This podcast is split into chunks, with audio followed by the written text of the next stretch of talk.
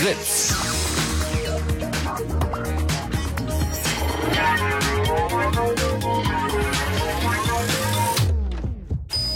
Blue Moon. Die zwei Sprechstunden.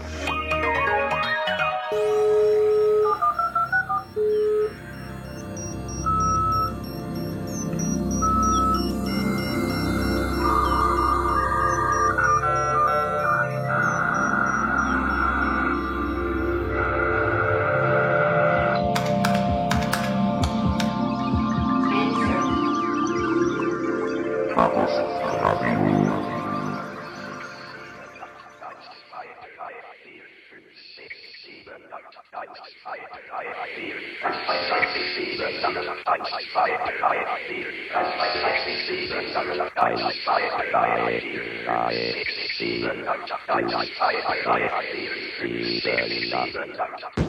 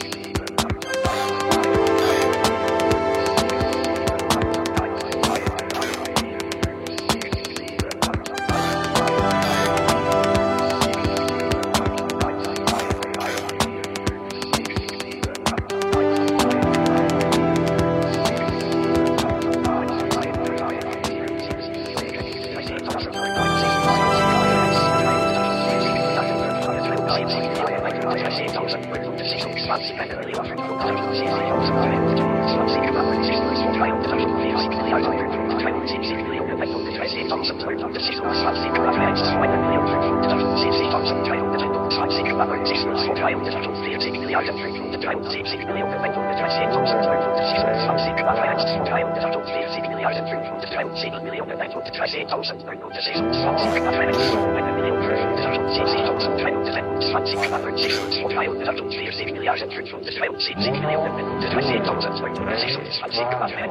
Malen nach Zahlen im Radio, jeden letzten Donnerstag im Monat.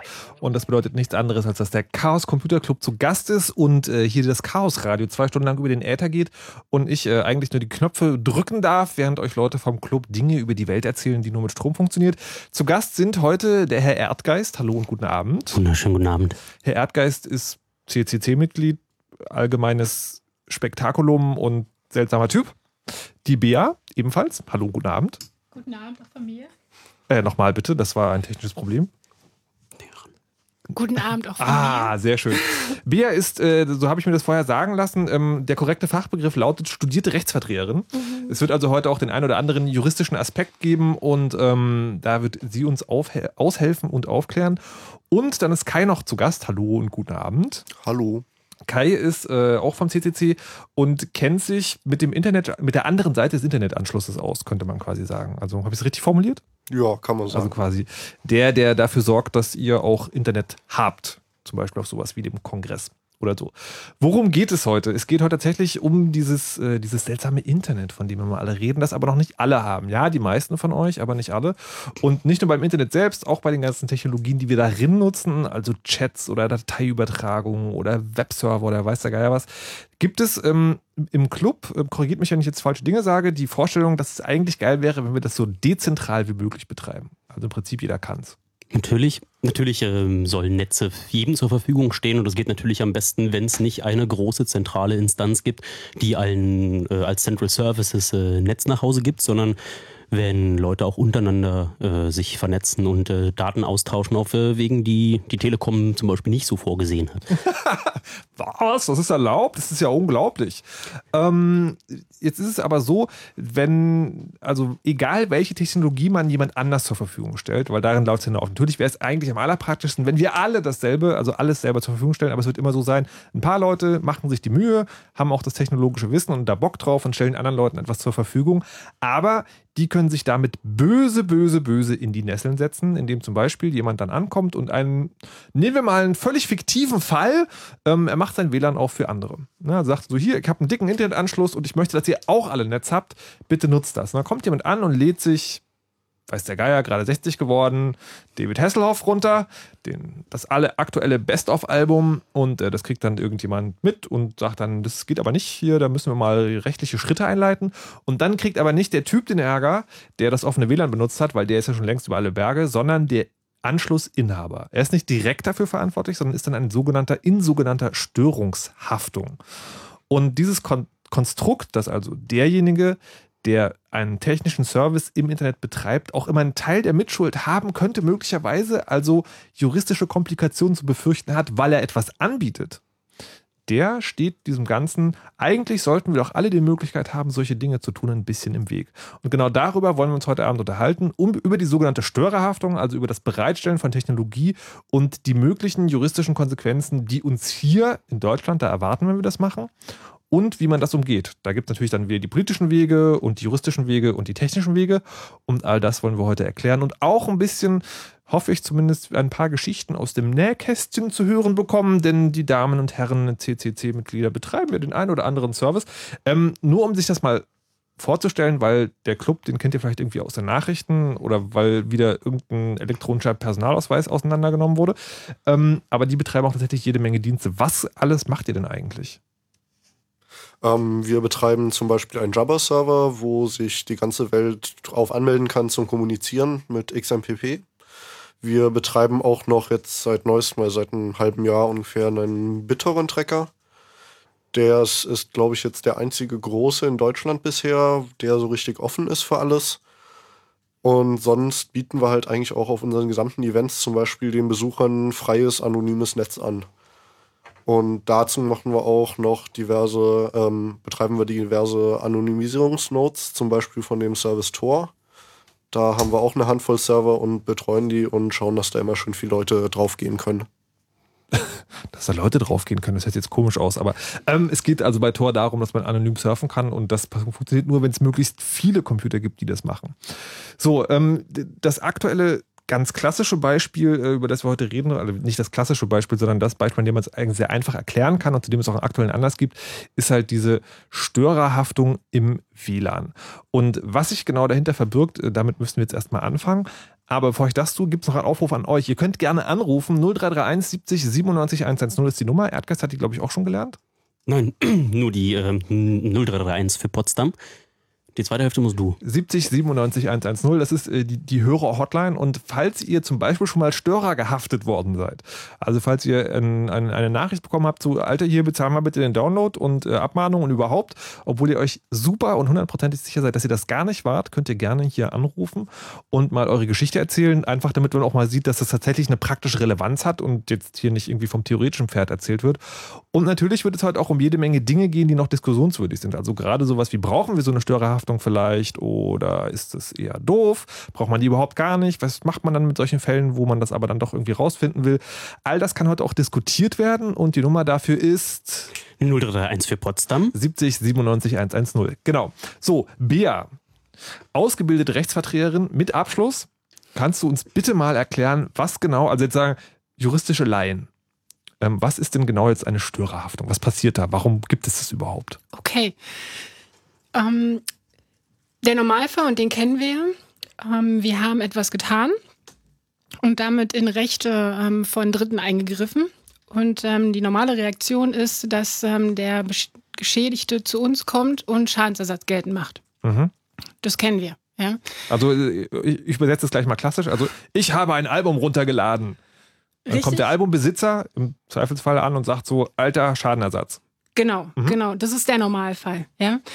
Und ähm, wir haben ähm, seit ein paar Jahren das ähm, Problem, dass ähm, derjenige, dem dieses Recht gehört, ähm, nicht herausfinden kann, wer jetzt tatsächlich am PC saß und dieses ähm, Album runtergeladen hat. Oder den Film, egal. Ja? Ähm, und man müsste jetzt ähm, zu der Situation oder zu, zu dem Ende kommen, dass ähm, wir zwar einen Geschädigten haben, aber den Schädiger halt nicht finden.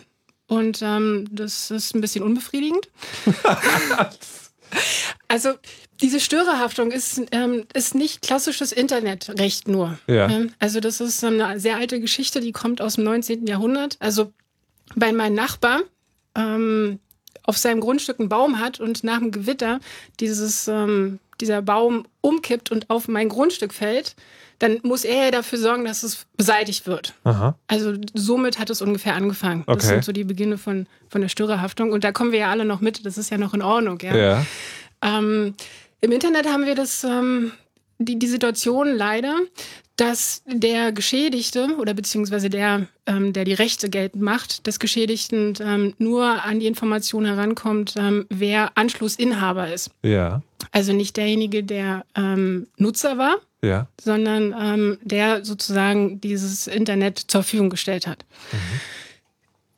Wenn der nachweisen kann oder beziehungsweise das glaubhaft darlegen kann vor Gericht, ähm, dass er nicht selber dieses Album runtergeladen hat, ähm, fällt ja diese ganze Haftung auf Schadensersatz weg und ähm, man kommt in die sogenannte Störerhaftung. Also man geht davon aus, dass wenn ich jemand anderem, also Mann ist übrigens, ähm, sind die Gerichte, ja, also es ist alles Rechtsprechung, was ich jetzt erzähle. Wir haben das nirgendwo kodifiziert. Aber darüber können wir später nochmal sprechen. Okay. Ähm, erstmal, ähm, die Gerichte sagen, ähm, das ist eine Eröffnung von einer Gefahrenquelle, wenn ich jemand anderem mein Internet zur Verfügung stelle. Okay. Und ähm, wenn ich eine Gefahrenquelle eröffne, habe ich bestimmte Pflichten. Die nennt man Prüfpflichten. Okay.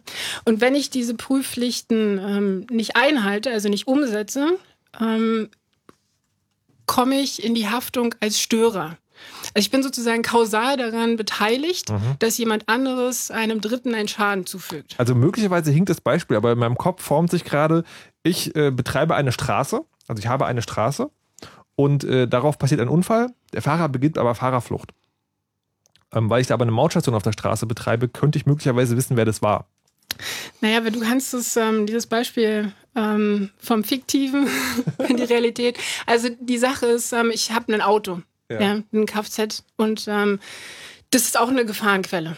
Ja, das, also damit kann man Menschen umbringen oder Ja. sehr ähm, intensiv verletzen. Das ist genau das Gleiche. Also hier bin ich auch verpflichtet, eine Haftpflichtversicherung zu haben, also ähm, irgendwas abzusichern, weil man davon ausgeht, dass Schäden entstehen, Mhm. damit die kompensiert werden können. Okay. Also deshalb, also wir haben ja alle die Haftpflichtversicherung. Hoffentlich. Naja. Und äh, wenn nicht ganz klar ist, wer das Auto gefahren ha hat, dann muss man ab dem zweiten Mal ein Fahrtenbuch führen, damit wieder derjenige, der mit meinem Kraftfahrzeug, was ja nur mit meinem Namen assoziiert ist, äh, dann auch zurückverfolgt werden kann.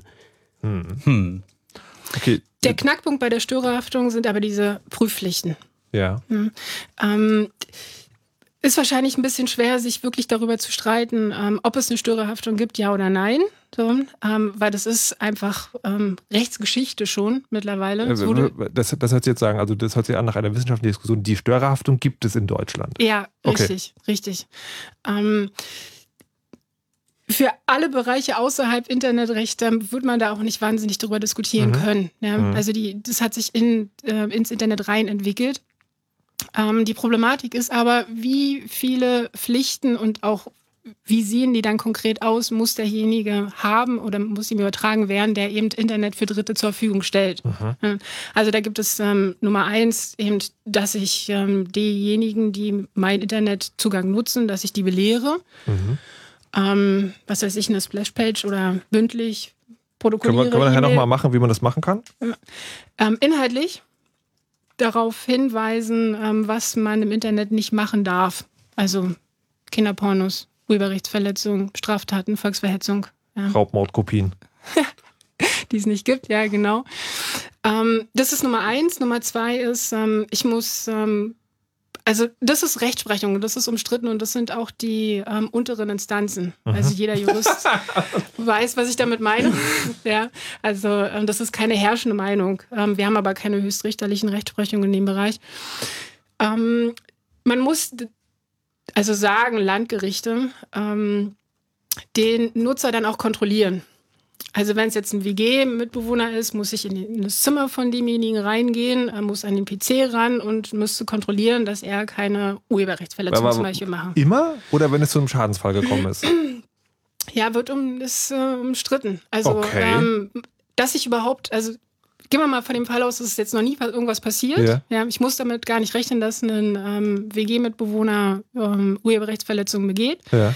Da gibt es Stimmen, ähm, und das sind auch die berühmten Gerichte in Hamburg, die Okay. sagen, ähm, ja, ich muss kontrollieren, auch wenn ich nicht davon ausgehen muss, dass derjenige das tut, weil es ist allgemein bekannt, dass es Urheberrechtsverletzungen im Internet gibt und dass die Wahrscheinlichkeit ist einfach hoch, dass es gemacht wird. Wie- Das heißt sozusagen, in, in, im Internet gilt die Unschuldsvermutung eigentlich nicht. Das ist wunderbar zusammengefasst. Das ist eine, eine, eine sehr harte Kritik, richtig, genau. Also das ist, ähm, das sind einzelne Gerichte, die das in Deutschland sagen. Mhm. Ähm, das sind nicht viele. Ja?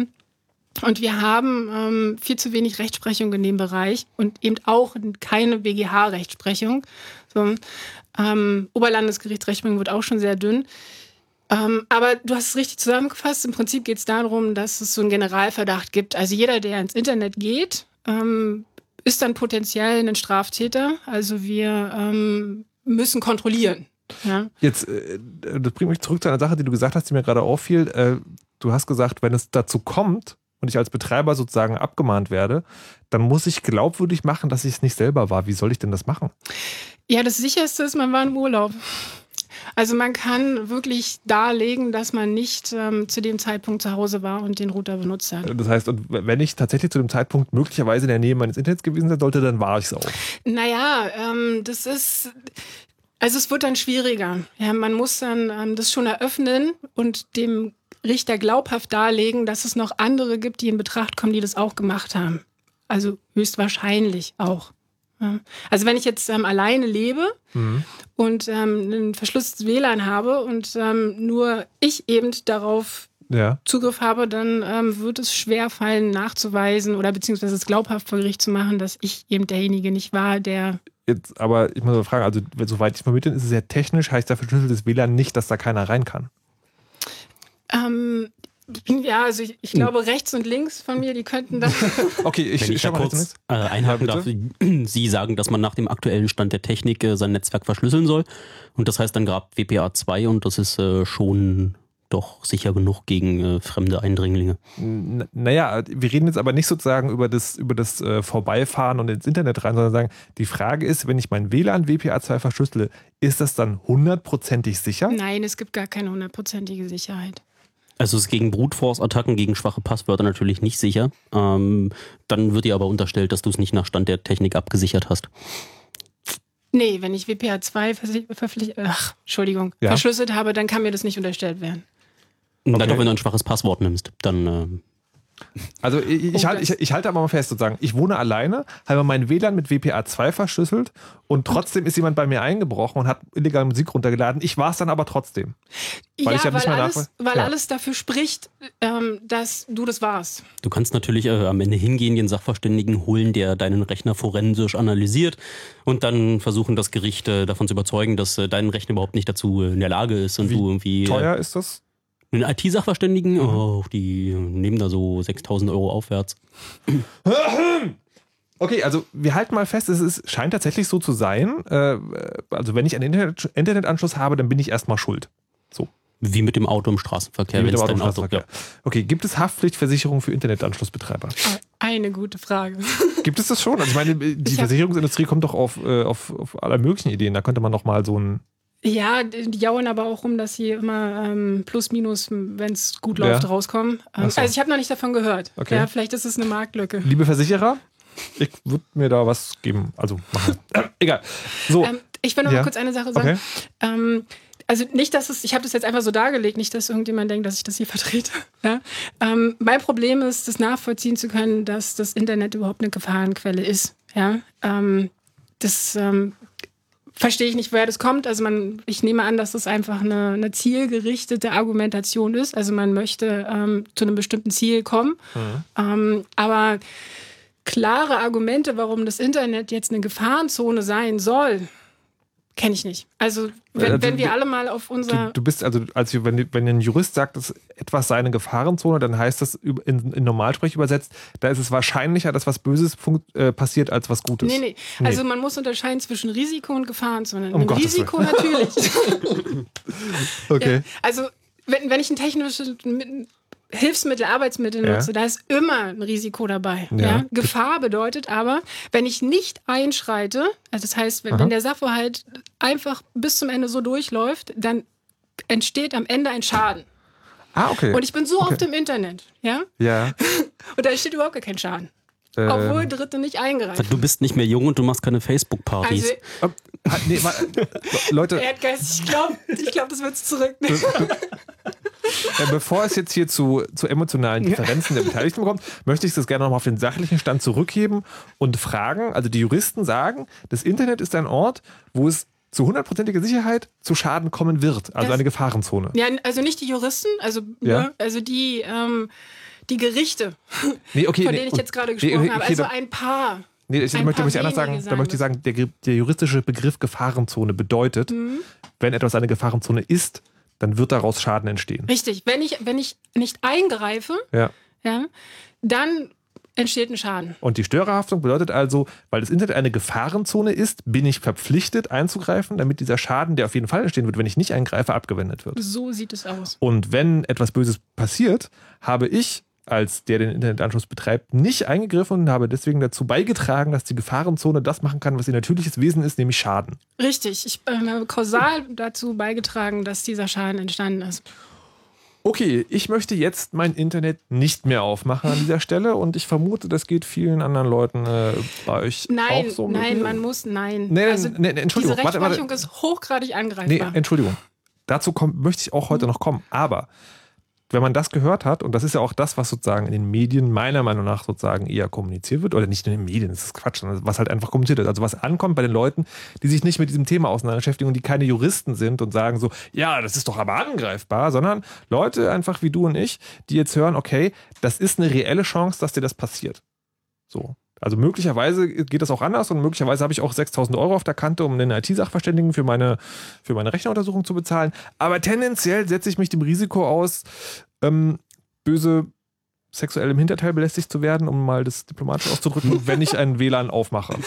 Und dann vergeht mir natürlich die Lust. Also dann sage ich tatsächlich so, ja, also möglicherweise für eine bessere Welt könnte man das machen, aber ich habe im Zweifel keinen Bock, keine Zeit und keine Kohle und keinen Stress, um mich damit Richtig. auseinanderzusetzen. Genau das, was du sagst. Ähm, deshalb muss man sich politisch und gesellschaftlich mit dem Thema auseinandersetzen. Ja, Im Prinzip ist es unsere Entscheidung, ähm, wie wir mit dem Internet umgehen. Ja? Mhm. Also ähm, ist es jetzt halt frei? So, also kann ich frei kommunizieren, kann ich frei ähm, Informationen bekommen, etc. Oder ähm, nicht. Ja, Also ist die Frage, äh, wollen, ist das Internet eine Gefahrenzone? Natürlich ist es es nicht, aber wenn wir dank des fliegenden Gerichtsstandes alle diese Fälle in Hamburg vor diesem berüchtigten Landgericht Hamburg äh, verhandeln lassen, dann wird das wahrscheinlich äh, irgendwann mal zur ständigen Rechtsprechung werden. Und das ist, glaube ich, so einer der Punkte, die wir demnächst einmal angehen müssen. So, jetzt hast du schon gesagt und äh, fangen wir doch mal sagen wieder oben bei den Juristen an, dass die, dass diese Argumentation, die jetzt also für den normalen Menschen das ist, was Realität ist, äh, dass die juristisch angreifbar ist. Was sind denn da die Punkte, wo man als Jurist jetzt sagen könnte, ja, entschuldigen Sie mal, aber da geht es doch anders? Ähm, na, Nummer eins ähm, ist, dass diese Rechtsprechung ähm, von Hamburg überprüft wird. Ähm, von höheren Instanzen, also ich spreche vom BGH, darüber würde man sich freuen, ja, ähm, oder von anderen Oberlandesgerichten, also dass man eben ähm, Verfahren nicht vor Hamburg hat. Und inhaltlich, ähm, wenn ich etwas juristisch behaupte, muss ich das ähm, begründen, brauche ich Argumente. Ja, ähm, in Hamburg sagen Sie oder gehen Sie einfach von dem Fakt aus, ähm, in den Medien gibt es die Information, dass Urheberrechtsverletzungen erfolgen und Schlussfolgerung ist, das ist eine Gefahrenzone. Mhm. Entschuldigung, darf ich kurz? Ist das dieses Müllmann-Syndrom, dass wenn alle Fälle, äh, die das Urheberrecht betreffen, bei einem angeschüttet werden, dass man dann irgendwann nicht mehr glaubt, dass es Leute gibt, die das Internet für irgendwas anderes benutzen als äh, Filesharing, sodass die da irgendwie eine ganz, ganz äh, eigene Fehlwahrnehmung über das Internet dann äh, im Laufe der Zeit entwickeln? Oder? Das ist etwas, was Richtern generell schon seit ähm, Jahrtausenden vorgeworfen wird. Ähm, die Perspektive, die, die sie haben ähm, auf diejenigen, die, auf die sie, also über die sie urteilen, ähm, sie lernen halt immer nur diese eine Geschichte. Ja? Also sie haben es immer mit, ähm, mit Leuten zu tun, die sich eben ähm, falsch verhalten haben. Sie sehen nicht das Gesamte, so, das gesamte mhm. Bild. Also sie sehen jetzt nicht 80 Millionen Einwohner in Deutschland, sondern sie sehen halt ähm, 20, die ähm, bei ihnen vorm vom, vom Gerichtsstand stehen und dort irgendwie verurteilt werden. Ähm, okay, ja. das heißt, wir haben jetzt schon mal geklärt, was diese Störerhaftung ist und haben, das finde ich nicht unspannend, auch die Denkweise des juristischen Apparats ähm, aufgezeigt ein bisschen und werden dann gleich mal dazu kommen, ähm, was man dagegen tun kann, warum ihr was dagegen tun wollt, haben wir jetzt schon gerade besprochen. Mich würde dann nochmal interessieren, dass wir ganz praktisch vorgehen. Ihr betreibt ja diese ganze Dienste und dass ihr mal möglicherweise eine kleine Einschätzung geben könnt, wie hoch denn so in eurer praktischen, konkreten Erfahrung die Fälle sind, wo dann Leute tatsächlich Unsinn treiben. Ähm, und dann können wir auch mal noch dazu kommen, wie das, also was genau in so einem Störhaftungsfall eigentlich passiert. Also wie es dazu kommt, dass auf einmal bei euch im Briefkasten ein Brief ist, wo drin steht, 1200 Euro oder 40 Fantastilliarden, je nachdem, was sich die Abmahnanmeldung gerade ausgedacht haben. Wir hören vorher eine kleine Musik noch. Die kommt, äh, die komplette Musik in dieser Sendung heute vom äh, Sampler Chiptunes for the Win. Sehr gutes Stück und wir hören jetzt den ersten Track. Äh, Best Girl at a Party heißt das, glaube ich, danach Fritz Info mit Nachrichten, Wetter und Verkehr.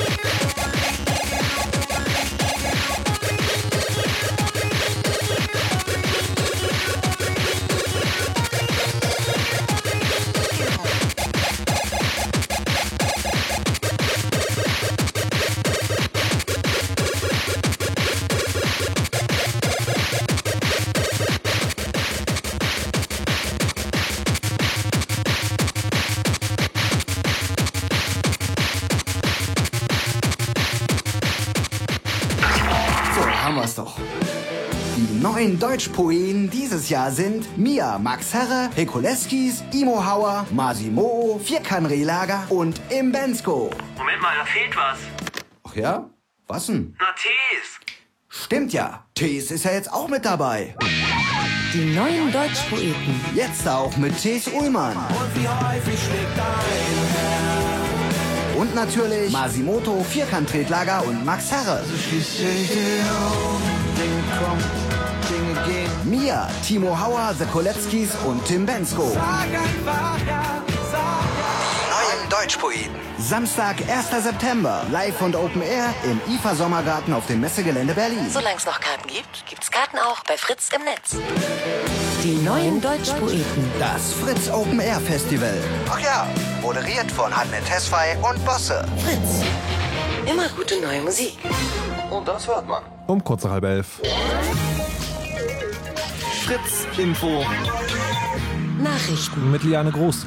EU-Kommissionschef Barroso hat Griechenland versichert, dass es auf die Hilfe der anderen EU-Länder zählen kann. Allerdings müsse Athen auch seine Verpflichtungen gegenüber den Gläubigern erfüllen, sagte Barroso nach einem Gespräch mit Ministerpräsident Samaras. Barroso betonte, der Verbleib Griechenlands in der Eurozone sei der einzige Weg, den Schwächeren zu helfen.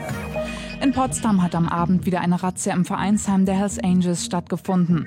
Gleichzeitig durchsuchte die Polizei 16 Wohnungen von Vereinsmitgliedern in Berlin, Brandenburg und Sachsen-Anhalt. An den Durchsuchungen waren 300 Beamte beteiligt. Festnahmen habe es nicht gegeben, teilte die Polizei mit. Bei den Razzien der letzten Wochen waren wiederholt Waffen und waffenähnliche Gegenstände gefunden worden. In Deutschland gibt es so viele ausländische Studenten wie noch nie. 2011 waren hier erstmals über eine Viertelmillion eingeschrieben. Nach einer Studie des Deutschen Akademischen Austauschdienstes studieren vor allem Chinesen häufig hierzulande. In westlichen Ländern bleibt Deutschland als Gastland bei Studenten dagegen weiter unbeliebt. In Moskau hat die Opposition friedlich gegen den zunehmenden Druck auf Andersdenkende in Russland demonstriert. Die rund 3000 Teilnehmer forderten vor allem die Freilassung von Oppositionellen, die nach einer Kundgebung am 6. Mai festgenommen worden waren. Das berichtete der Radiosender Echo Moskwi. Damals hatten Zehntausende Menschen gegen die dritte Amtszeit von Präsident Putin demonstriert. Wetter. Mit den aktuellen Temperaturen in Berlin-Grad zwischen 22 und 25 Grad, in Angermünde 21, Wittenberge 22, Frankfurt 23, in Potsdam und Neuruppin 24 Grad und in Cottbus 26 Grad. Es gibt immer noch ein paar Wolken am Himmel. Im Osten und im Süden Brandenburgs, da kann es auch mal krachende kleines, kleine Wärmegewitter geben und die Temperaturen, die sinken in der Nacht weiter auf bis zu 13 Grad. Tagsüber dann wieder viel, viel Sonne und Temperaturen bis 32 Grad. Verkehr. Nach Brandenburg A12 Berlin Richtung Frankfurt oder zwischen Raststätte Biegner Hellen Süd und Frankfurt oder Wester steht auf der rechten Spur ein kaputter Laster. Passt hier auf und ansonsten gute Fahrt. Fritz ist eine Produktion des RBB. Und wenn ihr bei Fritz mitmachen wollt, dann macht doch mit. Macht doch mit. Auf fritz.de slash mitmachen.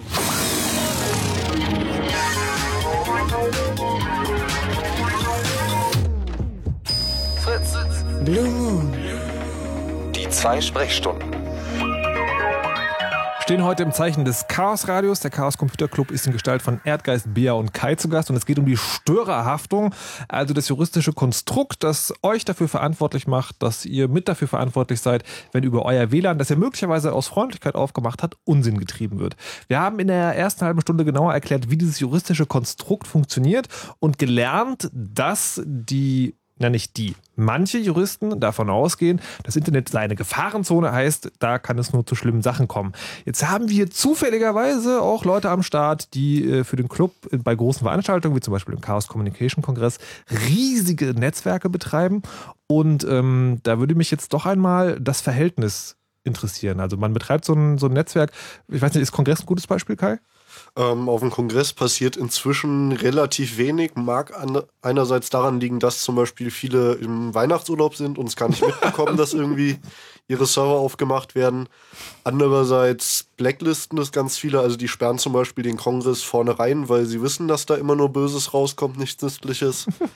und es gibt natürlich auch Leute, die das einfach nutzen, dass sie mal endlich performantes Internet haben, das auch anonym ist. Mhm. Und gehen da halt ganz ungehemmt vor. Also sagen, das heißt, die, die Rate an Leuten, die, ich sage mal, justizia justiziablen Unsinn treiben, ist schon höher als normal in so einem Netzwerk.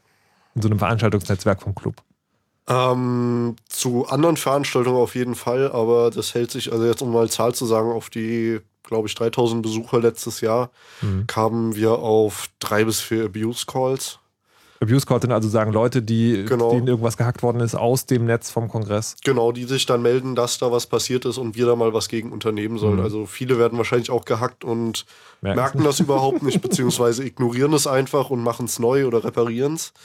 Aber es gibt natürlich dann auch die kleine Anzahl der Leute, die sich dann halt meldet, bei uns anruft und dann mit uns eine Lösung sucht, wo wir ihnen einerseits zum Beispiel helfen, Schadensbegrenzungen zu machen oder zum Beispiel einfach, dass wir ihr Netz äh, sichern und man vom Kongress aus nicht mehr zugreifen kann, dass da nicht weiter Unsinn getrieben wird. Mhm.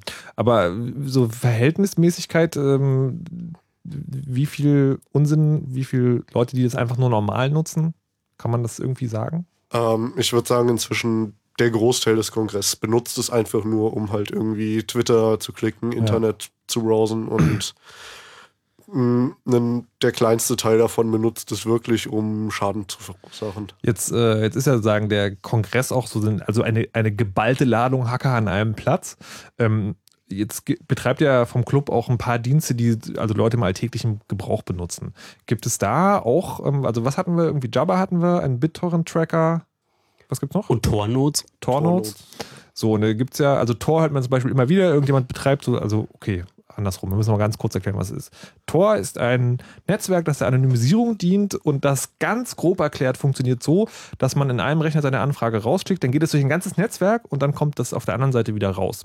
Und die andere Seite kann irgendwo sein, unter anderem in Deutschland. Genau. Und wenn dann sozusagen, und wenn irgendwo irgendwas Böses passiert, dann ist dieses, dieser Tor-Exit-Node, also der Ausstiegspunkt aus diesem Tor-Netzwerk, quasi für die Leute, die das Internet als Gefahrenzone ansehen, der Angriffspunkt. Dann sagen die so, der Computer steht bei dir, du bist schuld. So, ihr betreibt jetzt vom Club einen oder mehrere? Wir betreiben mehrere Exit-Nodes verteilt auf mehrere Rechenzentren und dort, einfach dafür, dass wir einer der größten Exit-Nodes mit sind, äh, hält sich dort auch die, ähm, die Abuse-Anfragen echt in echt engen Grenzen. Also die Polizeien kommen bei uns ab und zu mal vorbei, wenn es dort äh, Fälle von Verhetzung gab oder ähm, jemand äh, kinderpornografische Bilder hochgeladen hat, mhm. aber das ist so so viele Anfragen, wie wir da durchleiten. Dazu ist es im Vergleich einfach verschwindend gering, was äh, dann bei uns vorbeikommt. Und üblicherweise können wir die dann auch beschwichtigen mit einem, ja, wir behalten keine Logs und ähm, dann nehmen die das zu den Akten und dann ist es äh, hm. damit meistens auch erledigt. Okay. Also die Polizei, die versteht es inzwischen sogar, wenn man sagt, dass das ein Tor-Exit-Node ist und man ihnen dann zum Beispiel aus dem Tor-Directory zeigt, dass wir ein eingetragener Exit-Node sind und dann wissen sie dort inzwischen einfach schon, dass sie da nicht mehr weiter ermitteln können. Andererseits kriegen wir da aber auch eine ganze Menge Anfragen von zum Beispiel Forenbetreibern oder irgendwelchen Leuten, ja, mein E-Mail-Account wurde von eurer Adresse aus gehackt, aber dann kann man inzwischen so eine Standard-E-Mail hinten dran schreiben, die einfach nur aussagt, was ein Exit-Node ist, dass es ein Anonymisierungsdienst ist und wir da nichts unternehmen können, außer ihn jetzt zu filtern und sagen, man kann nicht mehr von dem Exit-Node drauf zugreifen. Aber selbst das heißt dann auch nur, dass der Angreifer dann rein theoretisch ein anderes Netzwerk, einen anderen Exit-Node nehmen würde und einen anderes, anderen Weg rausfindet. Und okay. wenn Kai sagt sowas wie, da kommen ziemlich viele vorbei, dann heißt das auch nicht, dass die im Minutentakt eintrudeln, was man ja. erwarten sollte, wenn man wirklich das Internet als Gefahrenzone einfach nur betrachtet. Also von den automatisierten Anfragen kriegen wir am Tag so 20 Stück circa, aber von den individuellen, wo sich dann wirklich eine Person hinter befindet, die dann sagt, so hier ist was passiert, das sind vielleicht zwei die Woche, wenn es viel sind. Also das ist sehr, sehr wenig. Habt ihr äh, auch eine Zahl zu sagen, wie viel, keine Ahnung, wie man das sagt, wie viele, wie viele User der aus dem Exit Note rauskommen? Nee, das können wir so nicht sagen. Also wir sehen halt einfach, wie viel Traffic die machen. Aber ob da jetzt irgendwie ein User dahinter hängt, der einfach nur ganz viel File-Sharing macht, oder mhm. ob da jetzt 40.000 Leute dahinter sind, die irgendwie bitweise kleine Nachrichten rausschicken, das können wir nicht sehen, beziehungsweise, also technisch könnte man das sehen, aber wir erheben diese Daten gar nicht, weil in dem Moment, wo sie anfallen würden, könnten sie wieder irgendwo Schaden verursachen. Okay. Jetzt, äh, also sagen, da ist technisch verhindert, dass ihr störerhaftungsgehaftet werdet, weil ihr könnt einfach nicht sagen, wer es war. Ähm, Jetzt ist beim BitTorrent-Tracker, würde ich ja so mal annehmen, da, also ja, man kann auch große Linux-Distributionen per BitTorrent mhm. verteilen, aber ähm, ich würde ja trotzdem mal tippen, dass der Großteil da möglicherweise Raubmordkopien sind. Das würde ich so auch nicht sagen. Also Okay. wir schauen da auch wieder nicht rein. Mhm. Ähm, aber so nach dem, was wir jetzt von Anwälten die ersten Faxe bekommen, wo sie uns darum gebeten haben, äh, die Justin Bieber CD, da kam, kam wohl irgendeine neue raus, die war ein paar Tage vorher schon im Internet geleakt und da wurden wir freundlich auch erst gebeten von einer Anwaltskanzlei, wir sollten da die Infohashes sperren und das haben wir auch gemacht. Und ähm, so. Äh, Entschuldigung, die Info-Hashes sperren? Ähm, das sind äh, digitale Fingerabdrücke von den Dateien, äh, die benutzt werden, um sich beim Tracker ähm, eine bestimmte Datei abzuholen. Mhm. Aber wir sehen halt immer nur die Fingerabdrücke und können ähm, aus diesen kurzen Zahlenketten, das sind so hm, 40 Hexadezimalzahlen, äh, können wir nicht sehen, was es ist. Deswegen müssen wir mal darauf warten, dass äh, irgendjemand daherkommt und sagt, "Hm, diese Zahlenkette da ist der Fingerabdruck eines Werks von uns und das wird da über euren Tracker mit äh, verteilt und bitte ähm, filtert das doch mal, dass äh, die Leute, die diese Datei da tauschen möchten, sich über den Tracker nicht mehr finden. Und juristisch, ja? Also, wobei man anmerken muss, auf dem Tracker das Austauschen, das sagen jetzt, also denken viele, dass wir da wirklich auch die Datei nehmen, reinschieben und zu Leuten verteilen. Aber so ein Tracker macht nichts anderes. Das ist wie eine, ein schwarzes Brett, wo oben irgendwie der Info-Hash steht, halt die Überschrift. Und Leute, die diese Dateien haben, kleben dann ihre Adresse drunter. Und wir tauschen im Endeffekt nur die A- und B-Punkte aus, um eine direkte Kommunikation herzustellen. Aber an den Dateien hat so ein Tracker, sieht er überhaupt nichts von. Also das ist schon mal ein interessanter Unterschied zu dem, zu dem Tor-Exit-Node, weil da könnt ihr tatsächlich nichts machen. Ihr könnt auch keine User sperren oder sowas, äh, weil ihr gar nicht wisst, wer da unterwegs ist und was der da macht. Hier ist es schon so, da können halt Leute kommen und sagen so, okay, diese bestimmte Information, die macht gerade Schaden, das heißt, sperrt die mal und das müsst ihr dann auch machen, weil wenn ihr das nicht macht, werdet ihr dann verantwortlich. Siehst du das Genau. richtig? Okay. Das ist auch das, was sie tut. Aber sozusagen technisch gesehen ähm, gibt es da kein, keine weitere Eingriffsmöglichkeit oder Möglichkeit, euch verantwortbar zu machen. Jetzt kommen wir zurück zu dem WLAN Mhm. ähm, weil diese beiden Fälle sind ja technisch so, dass der Betreiber dieses, dieser Infrastruktur sozusagen relativ wenig belangt werden kann, wenn er beim Tracker-Beispiel sozusagen immer brav mit, mitspielt. Bei dem WLAN ist es so, dass ich mache mein WLAN auf und dann lädt irgendwie das- jemand was darunter und dann bekomme ich irgendwann den Abmahnbrief. Da ist ja auch mal erstmal die spannende Frage, wie geht das eigentlich? Also wie kommt diese, diese, diese, diese Information überhaupt dahingehend, dass ich dann auf einmal der Schuldige bin? Da gibt es zurzeit ähm, ein paar Anwaltskanzleien, ein paar größere Anwaltskanzleien in Deutschland, die sich darauf spezialisiert haben, die Urheber- und also Verwertungsrechte von bestimmten größeren Firmen der Musikindustrie, der, des Adult Entertainments und der, der Filmindustrie wahrzunehmen. Und wenn es dort jetzt neue Filme gibt, ähm, neues Album gibt, dann geht da zum Beispiel Universal dahin und sagt, hm, da gibt's demnächst ein neues Album von meiner, von meiner Band, von der ich gerade nicht möchte, dass das äh, gefeilshared wird. Äh, du, liebe Kanzlei, bitte kümmere dich mal darum. Und ähm, diese Kanzleien ähm, haben jetzt mehrere Wege. Zum einen wenden, wenden sie sich dann an die ähm, Betreiber der, ähm, zum Beispiel den BitTorrent-Tracker-Betreiber, das sind wir. Und ähm, haben auch Infrastruktur stehen. Das sind äh, Rechner, die so wie Honeypots funktionieren, also so hm, Fliegenfallen sozusagen, die einfach da mitspielen, als ob sie ganz normale Filescherer mit wären und verbinden sich dann immer zu den ähm, zu den anderen äh, Peers, zu den anderen ähm, Filesharern und dann sagen sie, ich habe gehört, du möchtest diese Datei tauschen.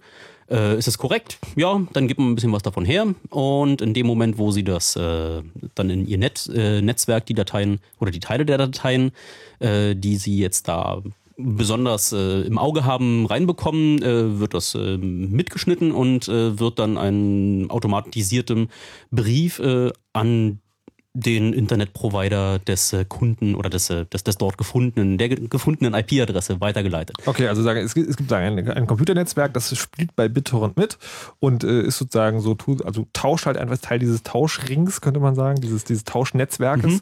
Und äh, jedes Mal, wenn jemand vorbeikommt, der nicht zu diesem Netzwerk gehört und auch eine bestimmte Datei tauschen will, schreiben die sich die IP-Adressen aus. Genau. Die IP-Adressen des Internetanschlusses, wo diese Tauschanfrage herkommt. So. Dann muss man verstehen, dass äh, wenn du ein Provider bist, also wenn du jetzt nicht nur deine eine IP-Adresse hast, die du zu Hause bekommst, wenn du Glück hast, ist es eine echte IP-Adresse, meistens sind es ja so äh, nicht echte NAT-Adressen. Also wenn du eine richtige äh, IP-Adresse hast, dann hast du als Provider ja meistens ganz viele. So, so ganze Netzwerke von so, keine Ahnung, äh, 65.000 oder ähm, Vielfache davon. Und äh, an diesen Adressen klebt ähm, so in einem sogenannten Whois-Record äh, klebt eine Abuse-Adresse dran. Das ist äh, eine E-Mail-Adresse, wo man sich hinwenden soll, wenn man dort äh, aus diesem Netzwerk ungewöhnlichen Datenverkehr erlebt. Zum Beispiel, wenn man gehackt wird oder wenn man Das heißt, man kann also, wenn, äh, wenn jemand meine IP im Internet sieht, dann kann er daran erkennen, sagen, von welchem Internetprovider ich komme. Ja, so ganz, ganz pauschal gesagt kann, kann man das, aber Weil zumindest der nächsten größeren Institution, die in jetzt deinem Fall zum Beispiel der Provider ist, wenn wir jetzt von dem Fall ausgehen, dass ein Event vom CCC ist, wie zum Beispiel der Chaos Communication Congress, da haben wir auch unseren eigenen Eintrag drinne und da steht auch ganz speziell immer eine Handynummer dran, die für das Event gilt, die auf Leute weitergeleitet wird, die dann Ja. vor Ort sind und dann entsprechend intervenieren. Nee, aber sozusagen, du sprachst ja gerade von diesem Nummernblock und Ja. sozusagen, also ich sehe eine einzelne IP im Internet, im, Mhm. im Internet, dann weiß ich sozusagen, aus welchem Block die kommt und damit verbunden ist auch immer eine irgendwie geartete Institution oder irgendein Eintrag, an den ich mich wenden kann und sagen kann, okay, da ist ein Typ aus deinem Netzwerk. ja. Okay. Also üblicherweise wird jetzt bei äh, Urheberrechts- oder Verwertungsrechtsverletzungen äh, kein Anruf stattfinden, sondern äh, das ist inzwischen dann so automatisiert, dass äh, die Anwaltskanzleien, die jetzt so bestimmte Listen von IP-Adressen und den getauschten Dateien und einer Uhrzeit haben, gehen jetzt zu deinem ISP hin, lass es die Telekom sein und sagen, ähm, in schon einer ziemlich standardisierten Form, ähm, hier gib mal bitte die Stammdaten dieses Kunden heraus. Wir würden uns total gerne an den wenden und ihn mal Fragen fragen. Bea atmet ganz tief durch. Das ist richtig. Also wir haben ähm, bei dieser Vorgehensweise ähm, biegen sich meine juristischen Finger nach oben, Fingernägel nach oben. Weil? Also so ungefähr, ja. Also Nummer eins, ähm, IP-Adressen, ähm, die Erhebung von IP-Adressen ist ein Verstoß gegen das Fernmeldegeheimnis. Ja? Also ich gehe in die Kommunikation rein und ziehe mir diese Daten raus. Nummer eins, ja, das ist schon ganz übel. Und Also ist, ist, das, ist, das, ist das jetzt deine Meinung oder ist das sozusagen Nein, das Recht- ist so. Das Also, ist Rechtsprechung das ist in Deutschland. Rechtsprechung. Okay. Ja, das ist Rechtsprechung. Ähm, das Problem ist bloß, ähm, dass ähm, das Bundesverfassungsgericht ähm, nicht gesagt hat, ähm, so wie die Praxis zurzeit ist, ähm, ist es unhaltbar, sondern, ähm, also das ist ja im Telekommunikationsgesetz festgelegt, ähm, dass, äh, zumindest wird es halt so ausgelegt, es steht nicht wirklich drin, dass IP-Adressen erhoben werden dürfen. Ich will das nicht zu kompliziert machen. Ähm, das Bundesverfassungsgericht hat gesagt, dass diese Praxis darf so lange weitergemacht werden, ähm, ich glaube 2013 gibt es die Frist, bis ähm, das Parlament sich daran gesetzt hat und ähm, ein Bundesgesetz, eben das Telekommunikationsgesetz dementsprechend novelliert hat. Ah, okay, also die arbeiten jetzt quasi in so einer Art zwischen Also Limbo. Sie, ja, also wir sind, ähm, genau, wir sind im Rechtszwischenraum. das ist nett. Ähm, das liegt natürlich daran, dass wir hier eine Riesenlobby haben. Ja. Okay. Ähm, Ich, ich würde dann dazu gleich noch kommen wollen. aber wollte noch mal vorher was anderes sagen. Also Ja. das, das ist die eine Sache, dieses Fernmeldegeheimnis, ähm, das ja schon ein, ein dickes Ding ist. Und die zweite Sache ist aber, ähm, was Erdgeist angesprochen hat, dieses automatisierte Erheben und Übermitteln. Ja? Ähm, nach dem Bundesdatenschutzgesetz ist das überhaupt nicht zulässig. So, sondern hier muss, ähm, also die, dieses ähm, automatisierte ähm, Bereitstellen von personenbezogenen Daten und IP-Adressen sind personenbezogene Daten. Wollen wir uns darüber nochmal unterhalten? Nee, nee, das, Okay. das, das ist immer nur die Frage, ist das eine Meinung oder ist das Nein. auch Rechtsprechung? Also es gibt keinen Datenschützer, also niemand, der sich mit personenbezogenen Daten auseinandersetzt, der, der behauptet, dass IP-Adressen, ob statisch oder dynamisch, ähm, ob die personenbezogen sind. Es gibt aber Zivilgerichte, die keine Ahnung von der ganzen Geschichte haben und sagen, ey, Moment mal, IP-Adressen sind doch überhaupt nicht da, dass jemand identifiziert wird, Ja. sondern nur, dass eben die Ja, ja. Geräte untereinander kommunizieren. Okay, das ist also, das ist aber sozusagen, das ist nicht allgemeiner Konsens. Doch. Das, Ähm, Ah, doch jetzt ist wird's es. kompliziert, habe ich Ja, die- das sind die das. Juristen. Ist richtig, aber die herrschende Meinung, die Ja. absolute herrschende Meinung sagt, IP-Adressen, ob statisch oder dynamisch, sind personenbezogene Daten. aber im Zweifelsfall nützt mir die herrschende Meinung nicht, weil ich einem Zivilgericht gerate, das andere Ansicht ist. Äh, Ja, dann brauche ich ein bisschen Kleingeld, um mich dagegen Ja, zu das wehren. haben wir ja eh schon angelegt für den IT-Sachverständigen. Ja. Also, Warte mal, Kai, Kai kurz? Das geht zum Beispiel gerade so weit, dass äh, jetzt mit der Einführung von IPv6, was eigentlich einfach heißt, es gibt mehr Adressen, dass Politiker so weit gehen und sagen, dass jeder Bürger seine personalisierte Adresse hat.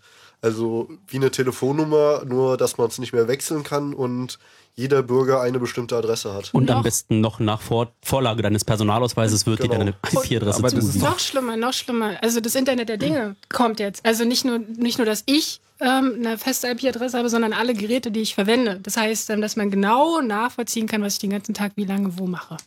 Aber das Faszinierende ist, dass. Halt, halt, Leute, Leute, wir müssen eine Runde zurück. Wir waren gerade noch dabei festzustellen, wie es passiert, dass ich eine Abmahnung im Briefkasten Ja, habe. das das hat ja. weitreichende Konsequenzen. Ich würde das jetzt aber gerne nochmal zu Ende bringen. Also, die Firma hat jetzt rausgefunden, wem, welchem Betreiber dieser IP gehört, Mhm. hat dort mehr oder weniger vollautomatisch nachgefragt, sagt mal, wer ist denn das?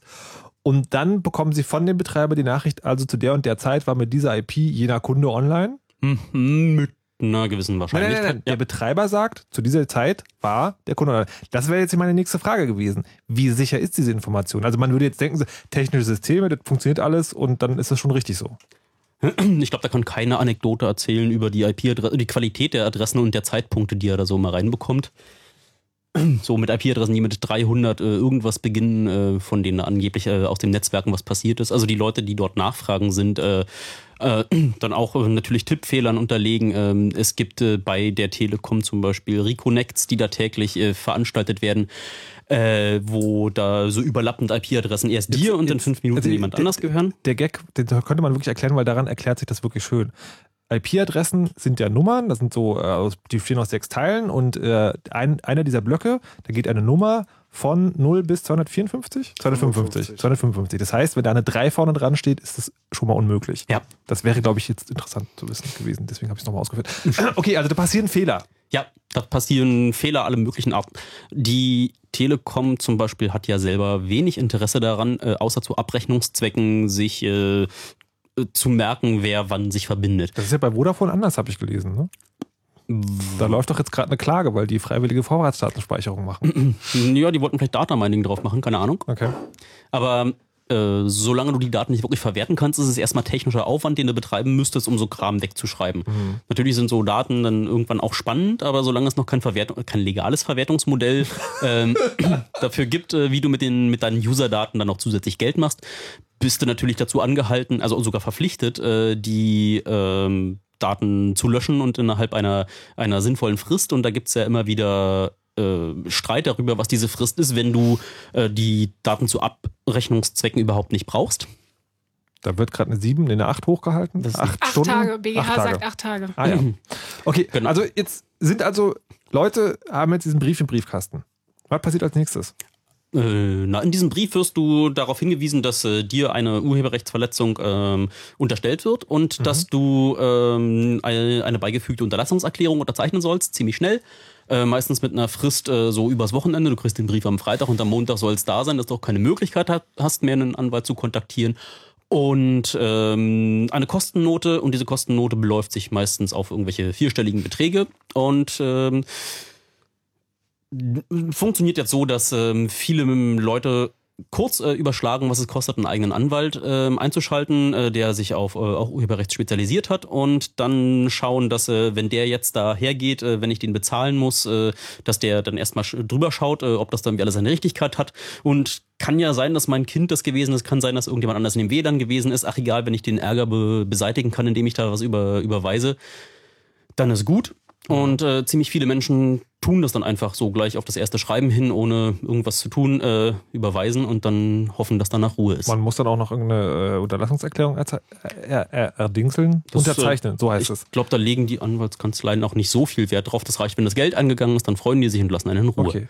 Da würde ich jetzt die, die, die ausgebildete Rechtsvertreterin, ich sage das heute so schön, ich habe offiziell Erlaubnis bekommen, das zu sagen. Bea, was ist denn, also gibt es sozusagen für die, also falls jetzt gerade ein Hörer äh, da vor dem Radio sitzt und denkt so, oh Gott, das ist mir heute passiert. Ähm, ist Im Internet kursieren auch sozusagen so Anweisungen, hey, mach das so und so, oder schicke diese vorgefertigte Unterlassungserklärung dahin oder diese modifizierte. Gibt es jetzt etwas, was du ja, die Juristen sagen, es ist ein Einzelfall, aber gibt es sozusagen einen allgemeinen Ratschlag, den du jemand geben kannst, der betroffen ist von so einer Abmahnung? Oh, Augen, Augenrollen? Ja, ich überlege, ähm, wie ich das mache. Ich muss leider starten mit dem, ähm, mit diesem berühmten Satz. Ähm, es kommt drauf an. Aha, ja. mhm. Aber ich nehme mal ähm, einen Fall, ähm, damit wir in die Störerhaftung reinkommen. Mhm. Also wenn derjenige zumindest glaubhaft machen kann, dass er das nicht selber war, ja, dann kommt erstmal die ganze Geschichte von Schadensersatz weg. Das versuchen sie ja von Anfang Also sie, sie gehen ja nicht sofort in die Störerhaftung rein, sondern sie möchten erstmal Schadensersatz haben. Schadensersatz, ähm, das hat der Erst Erdgeist jetzt diese Summe genannt, ähm, das ist unfassbar. Also die behaupten ja, dass man ähm, wenn man das jetzt nicht runtergeladen hätte, hätte man ähm, eine Lizenz gekauft, Mhm. ja, um das, ähm, um dieses Album oder den Film ähm, zu vermarkten. Mhm. So, hallo? Ja, ne, okay, lass, lass uns, lass uns Ja. da wirklich Okay, de deshalb kommen wir in diese Riesensummen rein. Mhm. Um eben aus dieser Schadensersatzgeschichte rauszukommen, muss ich glaubhaft darlegen, dass ich es eben nicht selber war, Mhm. sondern ähm, dass es eben irgendjemand anderes war, der darüber gegangen ist. Ähm, und dann, ja, mein Rat ist, sich dagegen zu wehren. Na, man muss es ja nicht mal einfach nur selber in seinem Netzwerk nicht gewesen sein, sondern es kann einfach sein, stimmt nicht, war ich nicht, war irgendwie nicht mehr aus meinem Netzwerk, beweis mal. Das finde Aber, ich ist, irgendwie. nee, aber wir hatten ja am Anfang der Sendung gehört, dass man das selber glaubwürdig machen muss. Ist, also wenn ich jetzt dann, dann hinschreibe und sage so, ähm, nee, war ich nicht. Nur das ist ja erstmal nur eine Forderung eines Anwalts, das ist ja noch nicht ein, ein, ein Schreiben Ja, des ich, Gerichts. ich, ich, würde jetzt, ich würde jetzt aber sozusagen gerne von der, von der, wir könnten uns theoretisch wehren, zum ganz Okay. Praktischen kommen. Also ähm, die Beweislast Mhm. ähm, hat normalerweise oder hat derjenige, der von jemand anderes etwas will. Mhm. Ähm, also man muss beweisen, dass man den Anspruch hat. Mhm. Ähm, hier gibt es diesen sogenannten Prima Facie ähm, Beweis, also der ähm, Beweis nach dem ersten Anschein. Also Mhm. wenn ich der Anschlussinhaber bin und über diesen Anschluss eine Urheberrechtsverletzung gegangen, äh, begangen wurde, ist es der erste Anschein, Mhm. dass ich das auch war. Ja. Ja, und dann gibt es ähm, die zweite Beweislast, die sich auf denjenigen überträgt, der jetzt Schuldner sein soll. Mhm. Also er ist dann in der Pflicht zu beweisen oder wenigstens eben glaubhaft darzulegen, dass er das nicht war. Ja. Ähm, es gibt mehrere Möglichkeiten. Also auf jeden Fall die Unterlassungserklärung modifizieren, aber da sind sie ja mittlerweile schon dahin. Also die waren immer sehr offen gewesen, sodass man sich für ähm, etwas verpflichtet. Ja, das kann man auch nicht überblicken und ähm, das Recht haben sie auch nicht. So, Ja. Sondern das muss halt sehr konkret auf den Rechtsverstoß sein. Ähm, dann, na gut, also ich, ich, also ich kann einfach nicht sagen, ähm, bezahlen und, und fertig. Also es machen einfach viele, ich weiß Ja. das. Ähm, es müssen sich einfach welche wehren. Also es gibt ähm, die Punkte, wo man angreift, ähm, ist es überhaupt die IP-Adresse, ist es die richtige? Ja. Ja. Okay, aber das ist dann immer sozusagen auch mit Aufwand verboten und M- nicht zuletzt finanziell. Richtig, aber das ist einfach so in allen Bereichen, ich muss um meine Rechte kämpfen. Also die kriege ich nicht geschenkt. Okay, Das also so. das heißt aber, also ich, ich nochmal sozusagen, um es für die Leute zusammenzufassen, die sich möglicherweise nicht berufen fühlen, den Kampf zu führen, ähm, auf jeden Fall nicht einfach das machen, was da drin steht, sondern Ja. sich Hilfe suchen, auch wenn die ein bisschen was kostet. Nee, nein, das Nee, muss gar nicht. nicht. Also das reicht auch ähm, im Internet zu gucken. Also ähm, sich eine modifizierte ähm, Unterlassungserklärung heißt, dass Das ist schon mal ein prima Suchwort auch auf Google. Ich glaube, wenn man das Okay. eingibt, ist die erste. Vielleicht noch gleich mit der Anwaltskanzlei, die einen angeschrieben hat und dann. ja, Ja, und dann, das stimmt, das stimmt. dann hat man gleich inzwischen einen Vordruck, den man dann einfach benutzen kann. Und äh, was ich noch äh, aus dem Freundeskreis gehört habe, ist, wenn man einfach irgendeine Erwiderung ähm, schreibt, die sich nach ein bisschen Arbeit anhört und mit kollegialen Grüßen drunter schreibt, Ja. Dann hör, hört man auch in einigen Fällen. Also in vielen Fällen hört man auch, wenn man überhaupt mal was zurückschreibt, was der Kanzlei noch mehr Arbeit macht, als einfach zu bezahlen, hört man von denen auch nichts. Okay, so. Aber also sind- ich habe jetzt in der ersten Stunde auf jeden Fall gelernt, so ein WLAN aufzumachen ist schon eher anstrengend im Zweifel. Und jetzt kommt ihr und sagt, äh, mach mal ein WLAN auf, das ist super, so gesellschaftlich gesehen, weil dann haben wir alle Internet. Ich mach das auch. Das liegt wahrscheinlich, das an, das liegt wahrscheinlich an meinem ISP. Also ich habe da auch gemerkt, dass es Unterschiede gibt zwischen den äh, ISPs. Äh, gibt es welche, die äh, die eigenen Kunden verraten und es gibt welche, die das nicht tun, weil einen Auskunftsanspruch ohne Gerichtsbeschluss äh, gibt es erstmal ja gar nicht. Das heißt, äh, das, was äh, einige ISPs, also einige Internetprovider, dort machen, ihre Kunden zu verpetzen und dann auch noch automatisch ihre Kunden zu verpetzen, äh, ist ohne Gerichtsbeschluss äh, äh, gar nicht legal. Und andere tun das überhaupt nicht. Und äh, früher war das ja so, dass äh, dann die ähm, Verwerter dahin gegangen sind und für jeden einzelnen Fall äh, bei den Staatsanwaltschaften ähm, ja einen wirklichen einen Fall aufgemacht haben und dann wollten, dass die Staatsanwaltschaft äh, anweist, dass äh, die Adresse rausgegeben wird. Und ähm, irgendwann so vor zwei oder drei Jahren war das, glaube ich, haben die gesagt, nö, bei uns stapelt sich der Kram, findet mal irgendeinen anderen Weg. Und ähm, stellt sich raus, dass äh, der ISP, be- bei dem ich bin, ähm, trotz meines offenen WLANs ähm, noch nie dafür gesorgt hat, dass ich ein äh, Schreiben bekommen habe. Hm. Interesting. Mhm. Gut, jetzt haben wir aber nicht alle so einen so Internet-Provider, der das so macht. Und es gibt trotzdem den Vorschlag, also der kam sagen, äh, vor schon ein bisschen länger her, der digitalen Gesellschaft, die sagt so, ja, wir müssen jetzt mal politisch und juristisch klären, dass nämlich das nicht mehr gefährlich ist, wenn man es wieder aufmacht, sondern dass das einfach jeder machen kann. Und wa was es damit auf sich hat und ob das wirklich, wirklich in Zukunft hat, das klären wir dann gleich. Fritz.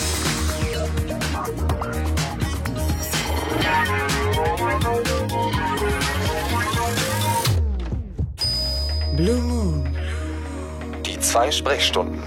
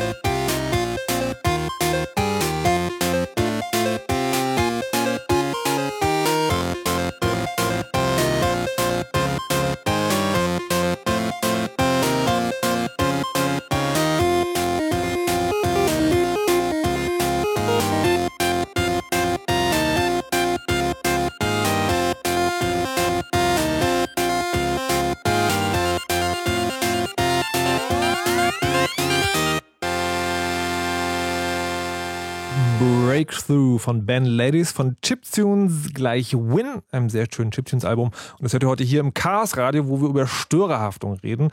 Ähm, und wir haben, glaube ich, jetzt den Punkt überschritten, wo Erdgeist, Bea und Kai, die vom Chaos Computer Club hier sind, nicht nochmal von vorne erklären können, was Störerhaftung ist. Nur ganz kurz, wenn ihr euer WLAN aufmacht und jemand darüber böses Zeug runterlegt, dann seid ihr dran. Und zwar juristisch. Kurzfassung. Wie gesagt, wenn ihr es genauer wissen wollt, hört die Sendung nochmal. Gibt es als Podcast auf chaosradio.de oder fritz.de. Heute noch im Laufe der Nacht. Und wir haben jetzt gerade schon erklärt, wie das theoretisch alles funktioniert. Dass, also, dass da Leute irgendwie an eure IP-Adresse kommen und dann irgendwie Zeug runterladen und dann euch eine Abmahnung schicken und so weiter und so fort. Und es ist nicht nur theoretisch, es ist auch praktisch passiert. Und zwar dem Hörer, der jetzt in diesem Moment aufgelegt hat. ah, schade. Gut. Ähm, ähm, wie gesagt, wir haben geklärt, dass es schwierig ist, mit dem ähm, so ein WLAN öffentlich zu betreiben. Und wir haben schon vom Club gehört, dass er andere Dienste anbietet, die es technisch unmöglich machen, dass man als Störer äh, verhaftet wird, um das mal so zu sagen. Ähm, trotzdem gibt es jetzt Leute, die sagen, ja, macht doch mal bitte alle euer Internet auf. Ähm, und dann hat man natürlich so ein paar Bedenken. Betroffen sind davon natürlich auch so ähm, Cafés zum Beispiel. In Berlin kennt man das. Äh, der Hipster Latte Macchiato mit Jutebeutel und WLAN-Maschine muss dann natürlich äh, in so einem WLAN auch unterwegs sein im Café. Und das Kaffee ist dann im Zweifelsfall dran. Und äh, wer weiß, was da passiert. Um dagegen etwas zu unternehmen, dass sozusagen die äh, so eine Betreiber eines solchen öffentlichen WLANs drankommen, haben die Freifunker, das sind auch so Leute, die sich mit diesem ganzen Thema beschäftigt, etwas unternommen. Sie haben nämlich äh, Freedom Fighter Boxen verschenkt. Und was das genau ist und warum das nur eine technische, aber nicht politische Lösung des Problems ist, das wird uns jetzt Jürgen Neumann erzählen, den wir mal ins Telefon gehalten haben und der auch von den Freifunkern ist. Hallo und guten Abend. Hallo. So, habe ich jetzt den Namen richtig gesagt? Freifunk, äh, Freifunk Freedom Fighter. Wie heißt ja, es? Genau, also ohne Lachen heißt es Freifunk Freedom Fighter Box. Okay, so. Könnt ihr dreimal hintereinander sagen, wer es zungenfrei schafft, kriegt einen Gummipunkt. Ähm, was genau ist das und was wollt ihr damit erreichen? Die Freifunk Freedom Fighter Box ist erstmal ein Access Point, also ein WLAN-Router, der mit einem offenen Betriebssystem läuft, OpenWRT und der den Datenverkehr, der jetzt aus dem öffentlichen WLAN oder aus dem unverschlüsselten öffentlichen WLAN kommt, über einen sogenannten VPN-Tunnel zu einem Provider nach Schweden schickt. Ähm, der Provider hat uns für diese Kampagne 100 VPN-Tunnel-Endpunkte gespendet. Und das heißt also, der öffentliche WLAN-Verkehr purzelt jetzt nicht mehr bei einem deutschen Provider ins Internet. Ähm, ihr habt ja vorhin schon erklärt, was dann passieren könnte sondern eben über diesen Provider in Schweden. Und ähm, damit ist sowohl der Anschlussinhaber, also der DSL-Inhaber, als auch die Person natürlich, die über WLAN surft, äh, bleiben anonym und die Störerhaftung greift nicht oder kann da gar nicht greifen. Also anonym bleibt es insofern, dass dann nur der Typ in Schweden weiß, äh, wer da gerade surft. Und das nee, das weiß er ja auch nicht. Also er wüsste, er, er könnte eventuell wissen, wer der Anschlussinhaber ist, genau, interessiert ihn aber nicht, genau. Okay. So, das heißt also, wenn jetzt jemand äh, da abmahnen will, dann kriegt er diese IP-Adresse, die in Schweden irgendwo ist und da kriegt er nichts gesagt. Ähm, das, ihr habt das jetzt irgendwie eingerichtet, so ein Ding. Ihr habt diesen VPN-Tunnel ähm, geschenkt bekommen. Wie teuer wäre denn sowas, wenn man sich das selber einrichtet? Also ähm, solche Angebote gibt es äh, überall im Internet. Äh, Preis ist ungefähr 5 Euro im Monat für so einen VPN-Tunnel-Endpunkt. Hat das irgendwelche Nachteile, so einen VPN zu benutzen? Naja, zum einen äh, kostet es Geld zusätzlich zu meinem Internetanschluss, den ich ja sowieso schon habe. Und zum anderen ähm, habe ich in der Regel auch nicht die Bandbreite, die mein Internetzugang eben theoretisch bieten würde. Also ist dann sagen ein bisschen schmaler, weil es nochmal ein extra Weg. Ja, oder auch weil der Provider eben die Bandbreite in, über diesen Tunnel äh, von sich aus einschränkt.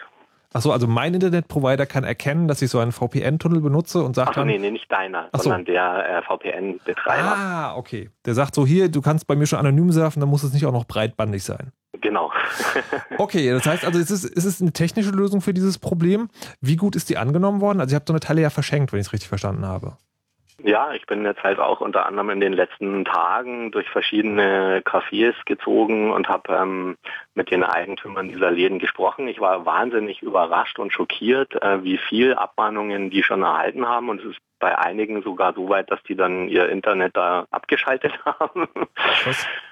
Und ähm, naja, und äh, also wenn man erstmal erklärt hat, dass es tatsächlich legal ist, ist ein ganz wichtiger Punkt. Äh, und dass man halt auch in Deutschland nach wie vor anonym ins Internet darf. Ähm, dann und dann vielleicht auch noch auf die Medienberichte, die es jetzt eben schon gegeben hat, verweist, dann ist die Bereitschaft sehr groß, ähm, das Angebot auch anzunehmen. Das ist aber tatsächlich die erste Angst, also dass sozusagen, äh, wir haben hier eine Box, die lässt sich anonym surfen. Ist denn das überhaupt erlaubt?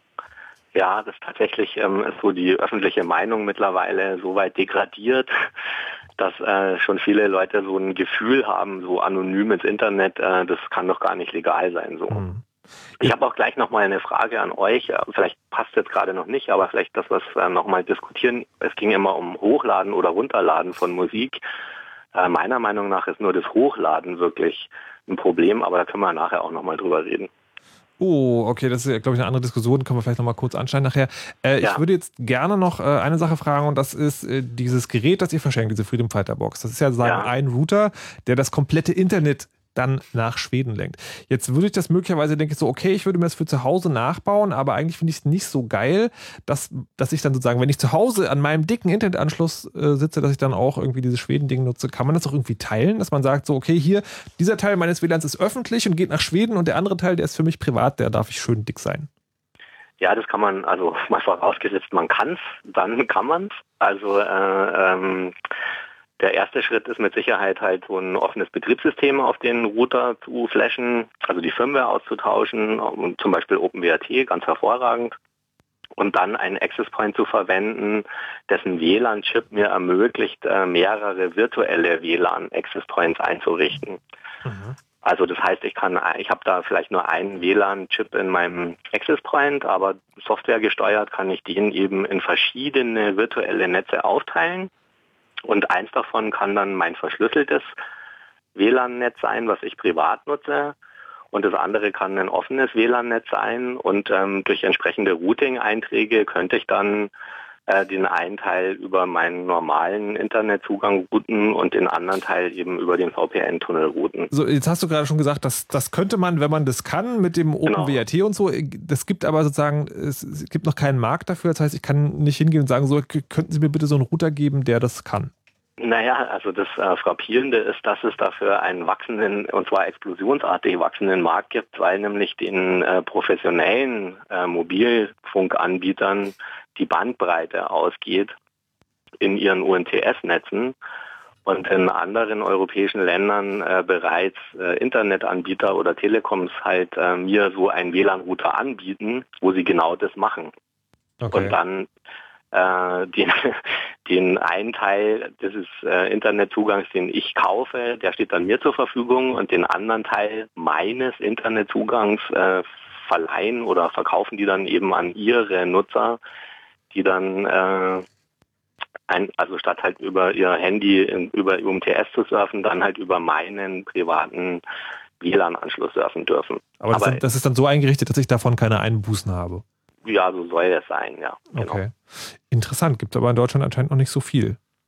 Nee, in Deutschland ähm, ist auch für dieses S ähm, ist im Moment in der Pilotphase und auch denen, äh, auch die stoßen auf die Störerhaftung und haben sich halt äh, bei dem Pilotversuch, der auch von mit Mitteln der Europäischen Union äh, gefördert wird, mit vier Millionen für Spanien und Portugal entschieden, weil sie in Deutschland juristische Probleme gesehen haben, eben unter anderem die Störerhaftung. Also die Störerhaftung ist ähm, für niemanden eigentlich eine gute Idee, außer für die also Anwaltskanzleien, die davon profitieren. Betrifft, die, betrifft diese Störerhaftung dann äh, den die Privatperson, bei der jetzt der Router steht, um den es dann gerade ging, oder betrifft es dann die große Firma? Das ist halt die Frage. also, ja, okay, die, gut, verstehe. Der, der Internetprovider, das ist ja auch das Gemeine, dass der Internetprovider ähm, halt eine Ausnahme ist und an sich nicht der Störerhaftung unterliegt. Also wer sich Aha. eben bei der Bundesnetzagentur als Access Provider anmelden kann, weil er gewerblich einen Internetzugang anbietet, der fällt nicht unter die Störerhaftung, aber Privatpersonen tun das halt leider. Okay, das ist ein wichtiger Unterschied, über den wir gleich nochmal sprechen wollen, weil genau darauf zielt der Gesetzesvorschlag von der digitalen Gesellschaft ab. Jetzt würde ich ganz kurz nochmal dieses Ding einflechten, weil das in der Diskussion um Filesharing und Abmahnungen kommt das immer wieder vor, dass Leute sagen, es ist doch nur das Hochladen äh, äh illegal, nicht das Runterladen. Ähm, ich, ich kenne dazu zwei Antworten. Die eine ist, äh, wenn man zum Beispiel sowas wie BitTorrent macht, dann ist Hochladen immer gleich runterladen. Also man kann das sozusagen nicht wirklich trennen. Und die andere ist, dass es wohl irgendwann mal eine Gesetzesänderung gab, die sagt, wenn du aus einer offensichtlich rechtswidrigen Quelle runterlädst, dann bist du auch dran. Und da das Internet eine Gefahrenzone ist, gehe ich mal fast davon aus, dass eigentlich alles eine offensichtlich rechtswidrige Quelle ist. Aber wir haben ja glücklicherweise Bea hier. Kannst du uns dazu etwas genaueres sagen, wie das mit dem Hoch- und Runterladen sich verhält? Genau. Ähm also das ist jetzt nicht Gesetz, sondern Rechtsprechung. Mhm. Das ist für uns ja immer so wichtig, das zu trennen. Ähm, und zwar ist man dahin gegangen, ähm, zu sagen, ähm, also im Gesetz steht schon, na, na egal, ja. Also es geht darum, ähm, dass als Nutzer ich erkennen können muss, ob mhm. ähm, mir jemand, ähm, also der Rechteinhaber, ob der das frei zugänglich macht oder eben ähm, dass da Rechte drauf ähm, geschlossen sind. Oh Gott, das war eine schlechte Erklärung. Ja, ja. nochmal okay. bitte. Ähm, also es gibt, ähm, gibt ja natürlich sehr viele Werke Film, Musik etc., ähm, wo keine Urheberrechte drauf sind oder die halt eben ähm, für jeden frei zugänglich Also die man runterladen darf. Genau, was legal ist, ja. Und dann gibt es ähm, die illegalen. Und ähm, wenn es evident ist, also offensichtlich ist, dass es illegal ist, ähm, dann ähm, verstoße ich eben auch mit dem Runterladen gegen Okay. Urheberrechte. Und dann streiten sich wahrscheinlich, also vermute ich Nein, jetzt man streitet sich leider nicht, sondern man macht es ganz einfach. Oh. Ähm, es gibt ähm, die, die, die Plattform, ja, also wo, wo ich ähm, einfach Daten ähm, teile. So, da muss ich dann als Nutzer davon ausgehen, dass ähm, das ähm, illegal ist. So einfach macht's, machen sich die Richter. Ah, das. okay. Ja. Also wenn, wenn es irgendwo im Netz verfügbar ist, ist es illegal. Na, naja, das sind die. Heutzutage sieht man ja da eh schon noch diese, dieses fiese GEMA-Grinsen, wenn man versucht auf YouTube äh, sich äh, Dinge, die Ach so, das ist natürlich, wenn es, wenn es denn überhaupt verfügbar ist, muss es ja illegal sein. ah, okay. Gut. Gut. Also es geht um die Portale. Ja? Also Ja. so, wenn, wenn, ich mir, was weiß ich, bei Rapidshare dann eben ähm, Justin Bieber runterlade, dann muss ich, ich muss einfach davon ausgehen, ich muss es wissen, dass es illegal ist. Okay. Das ist so eine, so, so eine Annahme. Ja, wird auch mit nichts begründet, wirklich, sondern ähm, das ist diese Sichtweise, die eben auch angesprochen wurde. Ja. Ähm, Richter sehen eben immer nur die, ähm, die Verletzer, Ja, die, die Paar und schließen dann darauf auf die ganze Gesellschaft. okay. Jürgen, äh, ich hoffe, das hat deine Frage jetzt beantwortet. Ja, danke. Gut, sehr schön. Dann äh, dir auch vielen Dank für das kurze Erklären der, der Freedom Fighter Box. Und äh, Ja. wird es noch mal so eine Aktion geben oder war das jetzt sozusagen ein einmaliges Ding und ihr hofft, dass jetzt alles gut wird? Also das ähm, war jetzt erstmal ein einmaliges Ding und äh, 100 Router können jetzt auch nicht die Antwort sein. Äh, es ging eigentlich einfach nur mal darum, exemplarisch aufzuzeigen, dass es Wege aus der Störerhaftung gibt und äh, wie sinnlos das eigentlich auch ist. Es gibt aber noch andere Wege aus der Störerhaftung, ähm, die Bea ja auch schon mal angeschnitten hat am Anfang, dass ich eben zum Beispiel auf meinem Router so eine Splash-Page mache und äh, äh, so Hinweise gebe, wie ich mich halt, äh, also wie ich erwarte, dass der Nutzer, der jetzt da anonym ins Netz geht, sich im Internet zu verhalten hat Mhm. und äh, dass ich äh, vielleicht auch sogar technische Maßnahmen treffe, die File-Sharing einschränken oder ich versuche, die einzuschränken. Bei Freifunk haben wir ein sogenanntes äh, ZEP-Script, was halt so guckt, ein bisschen analysiert, wird hier möglicherweise File-Sharing gemacht, weil eben bestimmte Ports äh, geöffnet werden und dann versucht das Skript halt äh, diesen Verkehr zu filtern. Und das Dritte ist, dass ich für all dies Zeugen habe, möglichst viele, die auch bestätigen können, dass dieser WLAN-Router eben tatsächlich ein Freifunkrouter ist, dass der der Öffentlichkeit zur Verfügung steht und dass ich den so eingerichtet habe. Und dann stehen auch die Chancen sehr gut, dass man äh, gegen so eine Abmahnkanzlei eigentlich äh, anstinken könnte. Okay, die Chancen stehen sehr gut, ist, glaube ich, sozusagen das Wichtige. Und wir werden jetzt gleich mal darüber sprechen, wie man das ganze Problem vielleicht aus der Welt schaffen könnte. Es gibt ja zumindest einen Vorschlag. Jürgen, dir erstmal vielen Dank. Ja, und bitte. viel Spaß noch. Bis dann. ja, danke. Tschüss. Tschüss. So, und jetzt kommen wir zu dem eigentlichen Anlass äh, des, des heutigen Chaosrates. Und das ist halt dieser Gesetzesvorschlag der digitalen Gesellschaft zur Aufhebung der Störerhaftung für Privatpersonen, wenn ich das jetzt richtig formuliert habe.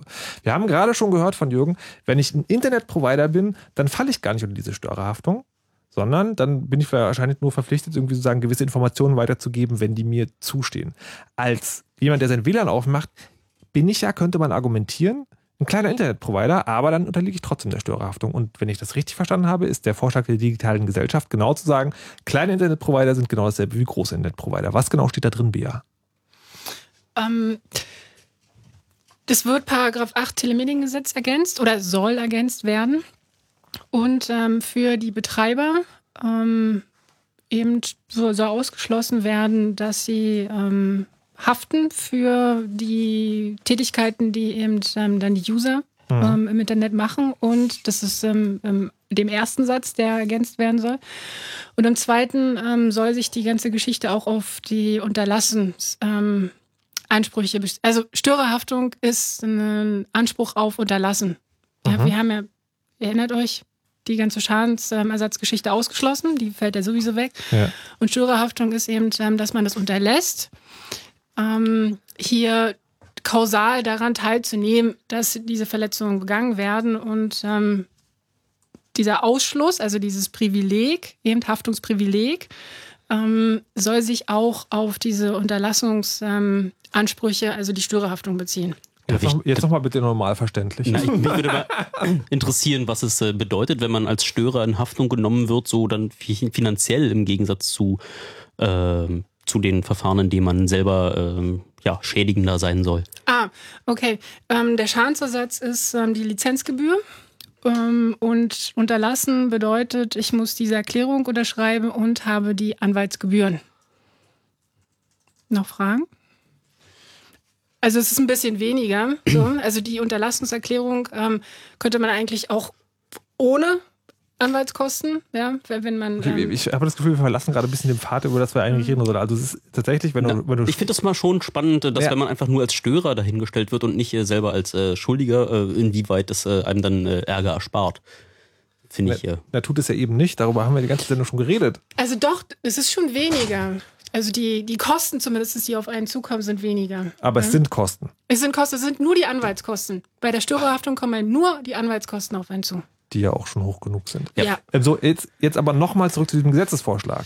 Nochmal, heißt es richtig, ich mache mein WLAN auf, bin deswegen sozusagen dann, also laut diesem Gesetzesvorschlag, ein Betreiber und muss dann sozusagen nicht mehr als Störer haften. Richtig, genau. Genau. Okay. Jetzt haben die diesen Gesetzesvorschlag äh, sozusagen ja, vorgeschlagen. Wie wahrscheinlich ist es denn, dass der so von irgendjemand übernommen wird? Ähm, so wie er jetzt steht, ist es ein Beginn. Ähm, wir haben aber hier ein großes Problem. Und zwar ähm, sind Grundrechte, die aufeinandertreffen. Also wir haben die Grundrechte, die Eigentumsrechte von den Urhebern hm, und wir haben Grundrechte von den Nutzern. Mhm. Meinungsfreiheit zum Beispiel, ja. ganz groß. Ja. Wissenschaftsfreiheit, so solche Sachen. Und ähm, die Problematik mit Grundrechten ist, ähm, dass man darf nicht zu dem oder man kann einfach nicht zu dem Ergebnis kommen, dass einer auf sein Grundrecht verzichten muss, sondern muss einen Kompromiss machen. Das heißt praktische Konkordanz für diejenigen, die sich für sowas interessieren. Ähm, das komplett ausschließen, diese Störerhaftung, ähm, wird man nicht schaffen sondern man muss, muss es sauber herausarbeiten, unter welchen Umständen man in eine Störerhaftung reinkommen kann. Also man braucht einen Kompromiss. Ja, aber das heißt auch sozusagen, weil ein Kompromiss immer bedeutet, dass dann die Beweislast, die da bei mir steht, man kann es im Prinzip also nicht wirklich ausschließen, dass ich als Störerhafter verhaftet werde. Naja, gut, also ich kann fast gar nichts komplett ausschließen, aber ich muss es konkretisieren. Wir haben das jetzt weder in der Rechtsprechung noch in, in Gesetzen, haben wir das konkretisiert. Wann komme ich denn in die Störerhaftung? Was halt nicht sein kann, in dem Moment, wo ich ähm, einen Dritten in meinen Internetzugang nutzen lasse, mhm. dass ich sofort als Störer in Haftung genommen werden kann. Das geht nicht, es funktioniert nicht. Ja? Also da ist dann der Verlust ähm, von Grundrechten auf der User-Seite. Das ist aber so, wie es gerade funktioniert. Richtig. So, ja. und was, was sind dann, also gibt es schon Vorschläge? Also, also auf der einen Seite ist sozusagen, wenn ich meinen mein WLAN anbiete, dann bin ich automatisch Störer. Die andere Seite, also der Gesetzesvorschlag sagt, ich bin auf gar keinen Fall Störer. Du sagst jetzt, man müsste das irgendwie ausarbeiten. Gibt es da schon konkrete Vorschläge, dass man sagt, okay, du kannst dein WLAN aufmachen und wenn du das und das und das beachtest, bist du kein Störer? Wir waren letzte Woche ähm, im Abgeordnetenhaus, also vom Freifunk, ähm, wir wurden von den Grünen eingeladen, das wird diskutiert. Mhm. wie man eben auf politischer Ebene, also das heißt im Bundestag, ähm, diese Störerhaftung ähm, irgendwie in trockene Tücher bekommt. Ja, man arbeitet daran. Es ist aber juristisch gibt es keine schwierige Aufgabe als Interessenabwägung. Das ist einfach so. Ja? man muss in den Kern rein, was für Pflichten hat derjenige, der ähm, seinen Internetzugang anderen zur Verfügung stellt. Man kann jetzt natürlich, es macht Sinn, die Analogie aus ähm, dieser Haftungsprivilegierung vom Telemediengesetz zu nehmen. Mhm. Ähm, wir haben aber so eine Riesenindustrie und eine Riesenlobby dahinter ich versuche das jetzt äh, einfach mal so zu. Also für mich ist das WLAN meinen Nachbarn und meinen Besuchern anzubieten, einfach ohne ihnen vorher äh, Schriftstücke unterschreiben zu lassen, ohne ihre Personalausweise vorlegen zu lassen, ist für mich einfach so ein, ein Akt der Gastfreundlichkeit. Und dass mir das äh, dann jetzt daraus ein Strick gedreht wird, finde ich äh, politisch überhaupt und, und, und, und ja sozial äh, und gesellschaftlich finde ich irgendwie eine totale Katastrophe, dass äh, ich irgendwie diesen, diesen selbstverständlichen Akt der Gastfreundschaft äh, nicht, äh, nicht mehr bereiten darf.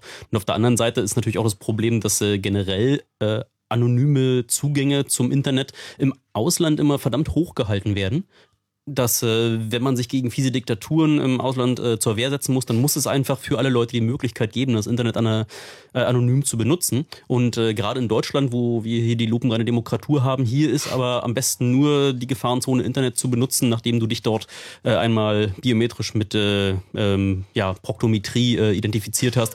Dann darfst du erst äh, das Internet benutzen. Und äh, das ist einfach äh, ein unhaltbarer Zustand. Also heutzutage, äh, ja, die äh, Tor gibt es, aber Tor ist immer noch eine Krücke und ähm, es gibt äh, aktive Gegenbewegungen von, ähm, von, von äh, Verwertungsinhabern, auch für, aus der Politik, die einfach nicht wollen, dass äh, Menschen am, am Internet äh, anonym teilhaben. Und da muss man einfach erstmal das Bewusstsein schärfen, bevor man dann im Detail dort auch äh, ja, juristisch ähm, oder politisch dagegen vorgeht. Erstmal. Ja, aber das heißt, du würdest, du würdest eigentlich nur die extreme Lösung äh, akzeptieren und sagen, Privatpersonen sind keine Störer. Ich würde erstmal die, die komplette Idee, dass äh, einfach äh, Menschen Internet anzubieten, dass das äh, eigentlich ein, Grundrecht sein sollte, wie irgendwie der Wanderer kommt an der Hütte vorbei, kriegt ein Glas Wasser, ist wie der Netznomade kommt äh, an meinem Zuhause vorbei, kriegt irgendwie 64 Kilobit, damit er sich seine seine E-Mails runterladen kann.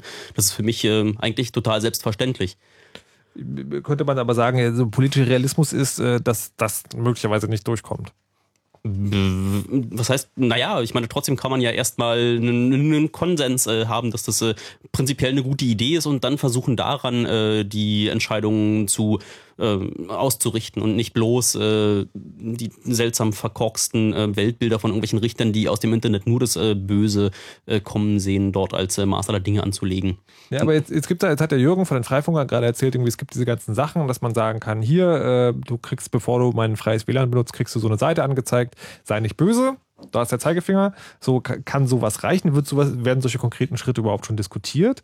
Oder muss es irgendwie was anderes sein? Tatsächlich sowas wie, ähm, man darf nur das anbieten, wenn die Leute sich einloggen und irgendwie identifizieren müssen? Das, was Jürgen gesagt hat, ähm, das stammt aus der Rechtsprechung auch. Ja. Also diese Prüfpflicht bezieht sich darauf, dass ich denjenigen, der meinen Internetzugang benutzt, dass ich ihn belehre, mhm. dass ich ihn darüber in Kenntnis setze, was er im Internet nicht zu machen hat. Mhm. Ähm, dann eben auch diese ganzen technischen Sachen. Das Problem ist, ähm, das läuft halt alles schon so lange, Jahre. Ja? Und wenn man jetzt Erdgeist zuhört, ähm, wird einem auch schon wieder klar, dass die Fronten sich so verhärzt haben. Ja, GEMA macht unfassbare Werbung ähm, gegen die ähm, gegen die? Gegen das freie Internet. Ja. ja? also hier wird ja kaum inhaltlich wirklich darüber gesprochen, was das Problem ist, sondern jeder sagt ähm, auf der einen Seite, das muss alles kontrolliert werden und auf der anderen Seite, das darf nicht kontrolliert werden. Mhm. Ähm, das wird auch nicht in, in der Gesellschaft darüber richtig diskutiert. Ich, ich bin jetzt auch nicht hier und, und kann sagen, was die Lösung ist der Störerhaftung. Aber möglicherweise gibt es ja eine Idee wenigstens. Also ich tue mich sogar schwer mit den ähm, mit dieser Splashpage. Also das ist ja. jetzt bei über Freifunk dann zu schreiben, was Sinn der ganzen Sache ist ja. ja und ähm, was eben auch was wir denken ist wichtig ähm, an einem anonymen Zugang zum Internet. Ähm, aber auf der anderen Seite, das sind alles ähm, mündige Dritte. So, das sind keine Kinder, sondern, ah, sondern die haben Also da tue ich mich schon schwer zu sagen, ähm, ich habe jetzt Sonderwissen, weil ich ähm, einen Internetzugang habe. Hm. Also ja, weil, ja, ich aber, An, weil ich der Anschlussinhaber bin. Aber das hört sich jetzt für mich ein bisschen so an, wie äh, das Problem ist eigentlich unlösbar. Nein, das Problem ist nicht unlösbar. Es gibt ähm, aus Russland dieses ähm, Pirate Pay. Habt ihr das, habt ihr das mal gehört? Ähm, nee. da, damit sollen ähm, die Daten ähm, urheberrechtlich, die geschützt sind, ähm, sollen die auch technisch geschützt sein. Also es soll halt ähm, irgendwie, also ich bin kein Techniker, aber das soll ähm, so funktionieren, dass die, wenn illegal up und down geloadet wird, mhm. dass sie irgendwie automatisch gelöscht oder gesperrt werden. Was? Das funktioniert doch nicht. Sowas würde ich mir auf meinen Rechner nicht installieren wollen. ähm, also Pirate, Bay, äh, Pirate Pay heißt es. Ja. Das also das ist auch so ein Knackpunkt, ja. Bloß weil die Verwertungsgesellschaften ihre Daten nicht schützen können, sorgen sie dafür, dass man ein Kontrollnetz bekommt oder dass wir halt ein Kontrollnetz ja. bekommen. Na. Das funktioniert halt nicht. Also nicht so, nicht mit diesen harten Fronten ich sehe ja da irgendwie die harten Fronten nicht, sondern ich äh, finde jetzt, dass meine, meine, also meine Idee, dass ich mein, mein Internet einfach äh, gerne ähm, Nachbarn und Freunden zur Verfügung stelle, sehe ich ein wenig mal als, als eine extrem harte Position an. Das ist einfach so mein, mein, mein Gefühl, wie ich ähm, für mich Netznachbarschaft äh, definiere. Äh, das Ding ist aber, dass man diese, diese Fronten einfach total leicht entschärfen kann. Also es hat sich gezeigt in den letzten Jahren, dass äh, diesen ganzen Urheberrechtskleinkrieg, äh, die, der eigentlich Bürgerkrieg, den also äh, einzelne Kanzleien gegen, äh, gegen die äh, Fallscherer führen, äh, dass man den entschärfen kann, indem man einfach äh, total bequeme und gängelungsfreie äh, Möglichkeiten, diese Informationen aus dem Netz zu beziehen und zwar kein schlechteres ähm, ja, kein, kein schlechteres Produkt, als was man aus den äh, Tauschbörsen bekommt. Das funktioniert total toll. Hat Apple gezeigt, hat man so einen Music Store aufgemacht, die Leute zahlen sich da dumm und dämlich und äh, machen das, äh, weil es einfach total bequem ist und weil sie es einfach auf all ihren bunten iStern-Devices benutzen können, äh, ma machen sie es einfach und äh, die Anzahl der Musik, die die, äh, die, die Leute, die dort äh, sich die Musik runterladen, dann noch aus den Fallsharing-Börsen besorgen, ist da, glaube ich, verschwindend gering. Und da hat äh, ja, wie altes Mantra, die Urheberrechts- und Verwertungsindustrie einfach äh, verschlafen, ähm, entspannte Angebote den Kunden anzubieten und äh, in diese Nische, in diese, diese Marktlücke, die sie gelassen haben, springen jetzt da auch immer wieder neue äh, Dienste, die das äh, äh, ja öffnungszeitenfreie und äh, ohne irgendwelche äh, FBI-Warnings, Vorspänne äh, seinen, seinen, seinen Film nur beziehen. Ähm, das, das hast du alles nicht, wenn du dir aus, äh, aus äh, Pirate also das, deine Musik holst. Das, das ist aber schon wieder die große gesellschaftliche Diskussion, die ja das konkrete Problem nicht angeht, weil es möglicherweise, egal wie gut wir das gestalten oder die Verwertungsindustrie es gestaltet, es immer Leute gibt, die, äh, die möglicherweise Raubmordkopien doch total super finden. Wir sprechen gleich darüber weiter. Wir müssen jetzt erstmal einen kurzen Break machen mit dem Fritz Info mit Nachrichten, Wetter und Verkehr und danach könnt ihr gerne auch nochmal anrufen unter 0331 70 97 110. Ich möchte heute gerne noch eine Lösung für dieses Störerhaftungsproblem hier haben. Fritz und Festivals. Es ist sowas wie die Perle unter den Festivals. Drei Tage Sommer, Sonne, Strand und Meer. Also für Sommer und Sonne können wir nicht garantieren. Aber für mehr. Fritz präsentiert Das Helene Beach Festival. Mit mehr als 100 DJs und Bands. Auf mehr als vier Bühnen. Nämlich fünf. Und darauf stehen Lexi und Cape Hall und Bosse. Dein Arzt hat gesagt, es ist okay. Fritz Kalkbrenner und KIZ. Das ist der Sound für die echten Männer. Oliver Kolecki und Kraftklub. Wir sind nicht wie wir. Und viele, viele mehr. Das Helene Beach Festival. Von morgen bis Sonntag. Am Helenesee bei Frankfurt Oder. Die letzten Tickets zum Dabeisein gibt's diese Woche bei den Radiofritzen und bei Fritz im Netz. Das Helene Beach Festival. Drei Tage Sommer, Sonne, Strand. Aber vor allem mehr. Fritz. Immer gute neue Musik. Und das hört man. Um kurz nach halb zwölf. Fritz Info. Nachrichten mit Liane Groß. EU-Kommissionschef Barroso hat Griechenland versichert, dass es auf die Hilfe der anderen EU-Länder zählen kann. Allerdings müsse Athen auch seine Verpflichtungen gegenüber den Gläubigern erfüllen, sagte Barroso nach einem Gespräch mit Ministerpräsident Samaras. Barroso betonte, der Verbleib Griechenlands in der Eurozone sei der einzige Weg, den Schwächeren zu helfen. Die Polizei hat erneut Räume der Hells Angels durchsucht. Rund 300 Beamte waren am Donnerstagabend in 16 Wohnungen in Berlin, Brandenburg und Sachsen-Anhalt sowie in den Vereinsräumen der Hells Angels in Potsdam im Einsatz. Es seien zahlreiche Waffen sowie Betäubungsmittel und Anabolika gefunden worden. Festnahmen soll es keine gegeben haben. Die US-Regierung und die amerikanische Börsenaufsicht ermitteln gegen die Ratingagentur Standard Poor's. Wie der Mutterkonzern der Ratingagentur McGraw-Hill mitteilte, wird untersucht, ob Standard Poor's bei der Bewertung bestimmter Investitionen gegen die Gesetze verstoßen hat. Gleichzeitig kündigte McGraw-Hill an, sich gegen die Anschuldigungen zur Wehr zu setzen. Den Agenturen wird vorgeworfen, mit ungerechtfertigt hohen Bewertungen von Hypothekenpaketen die Immobilienkrise in den USA angefacht zu haben. In Moskau hat die Opposition friedlich gegen den zunehmenden Druck auf Andersdenkende in Russland demonstriert. Die rund 3000 Teilnehmer forderten vor allem die Freilassung von Oppositionellen, die nach einer Kundgebung am 6. Mai festgenommen worden waren. Das berichtete der Radiosender Echo Moskwi. Damals hatten Zehntausende Menschen gegen die dritte Amtszeit von Präsident Putin demonstriert. Wetter. Mit den aktuellen Temperaturen in Berlin sind es zwischen 22 und 25 Grad, in Angermünde und Wittenberge 20, Potsdam, Frankfurt, Neuruppin 22 und in Cottbus 23 Grad. In der Nacht bleibt es größtenteils trocken und die Temperaturen sinken weiter auf bis zu 18 bis 13 Grad. Morgen dann wieder ganz viel Sonne bei Temperaturen bis 32 Grad. Zum Abend kann es dann vereinzelt Wärmegewitter geben. Verkehr. Nach Brandenburg die A12 Berlin Richtung Frankfurt-Oder. Zwischen der Raststätte Biegner-Hellen Süd und Frankfurt-Oder West steht auf der rechten Spur ein kaputter Laster. Passt da auf und gute Fahrt. Fritz ist eine Produktion des RBB. Und wenn ihr einen ganz bestimmten Song aus der Fritz Playlist sucht, dann seht sie euch doch einfach an. Die Playlist auf fritz.de. Fritz.de. Und das Auge hört mit, Mann.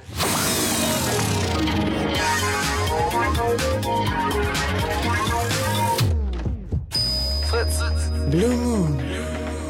Die zwei Sprechstunden.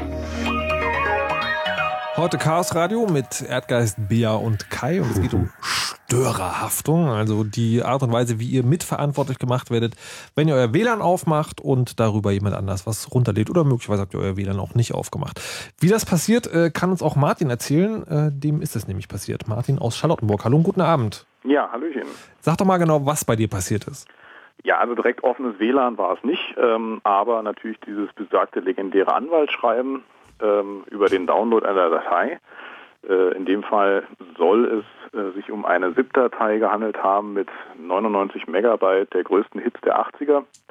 Und äh, da gab es also auch dieses äh, berühmt-berüchtigte Anwaltsschreiben. Und zwar in dem Fall vom Rechtsvertreter von Bushido. Denn äh, ja, Bushido hat das Copyright für einige Pornofilme, was ebenfalls im Anwaltsschreiben erwähnt wird und unter anderem auch als Produzent für einige äh, Songs und Lieder und äh, Hits. Und eines dieser Lieder in diesem äh, großen Paket, da hatte er halt Copyright drauf und daraufhin hat er der Anwalt abgemahnt. Okay, und du bist dir sicher, du hast nicht 99 Megabyte Superhits der 80er runtergeladen? Ja, wir waren uns nicht ganz sicher, weil wir sind halt eine WG und äh, tatsächlich äh, haben wir mal so ein paar alte Schallplatten entsorgt und gesagt, ach Mensch, die Lieder hätten wir aber noch ganz gern und haben dann versucht, eben diese Lieder nochmal runterzuladen und so direkt einzeln gab es die gar nicht mehr, aber dann gab es halt äh, durchaus auch mal solche Pakete, wo die gesuchten Lieder mit dabei waren Mhm. und deswegen können wir das nicht ganz hundertprozentig ausschließen. Aha, aber dann ist der Fall ja klar, du bist ja schuld. Ja, möglicherweise, mindestens weil ich ja Anschlussinhaber bin und ähm, da, äh, also ich selber weiß, ich war es nicht, aber ich kann nicht 100% sagen, ob nicht meine Mitbewohner da eventuell diesen, diesen äh, Schaden verursacht haben. Und insofern haben wir dann da auch, habe ich da mal meinen Anwalt eingeschaltet. Ich habe ihn mir halt geleistet. Der war da auch ganz kulant. Der hat nämlich einfach eine Standardantwort im Wert von 100 Euro geschickt und äh, hat einfach klar gesagt, okay, Unterlassungserklärung nicht unterschreiben. Stattdessen statt den geforderten 350 Euro halt äh, freiwillig 150 Euro überweisen und anbieten. Äh, das vorgefertigte, wie war das, modifizierte Unterlassungserklärung äh, ausfüllen, abschicken und gut ist es. Das heißt also unterm Strich habe ich 100 Euro gespart. Das ist aber auch eine komische Rechnung. ja, Geld ausgegeben und noch gespart. Das ist Ja, doch toll. ja, in der Tat.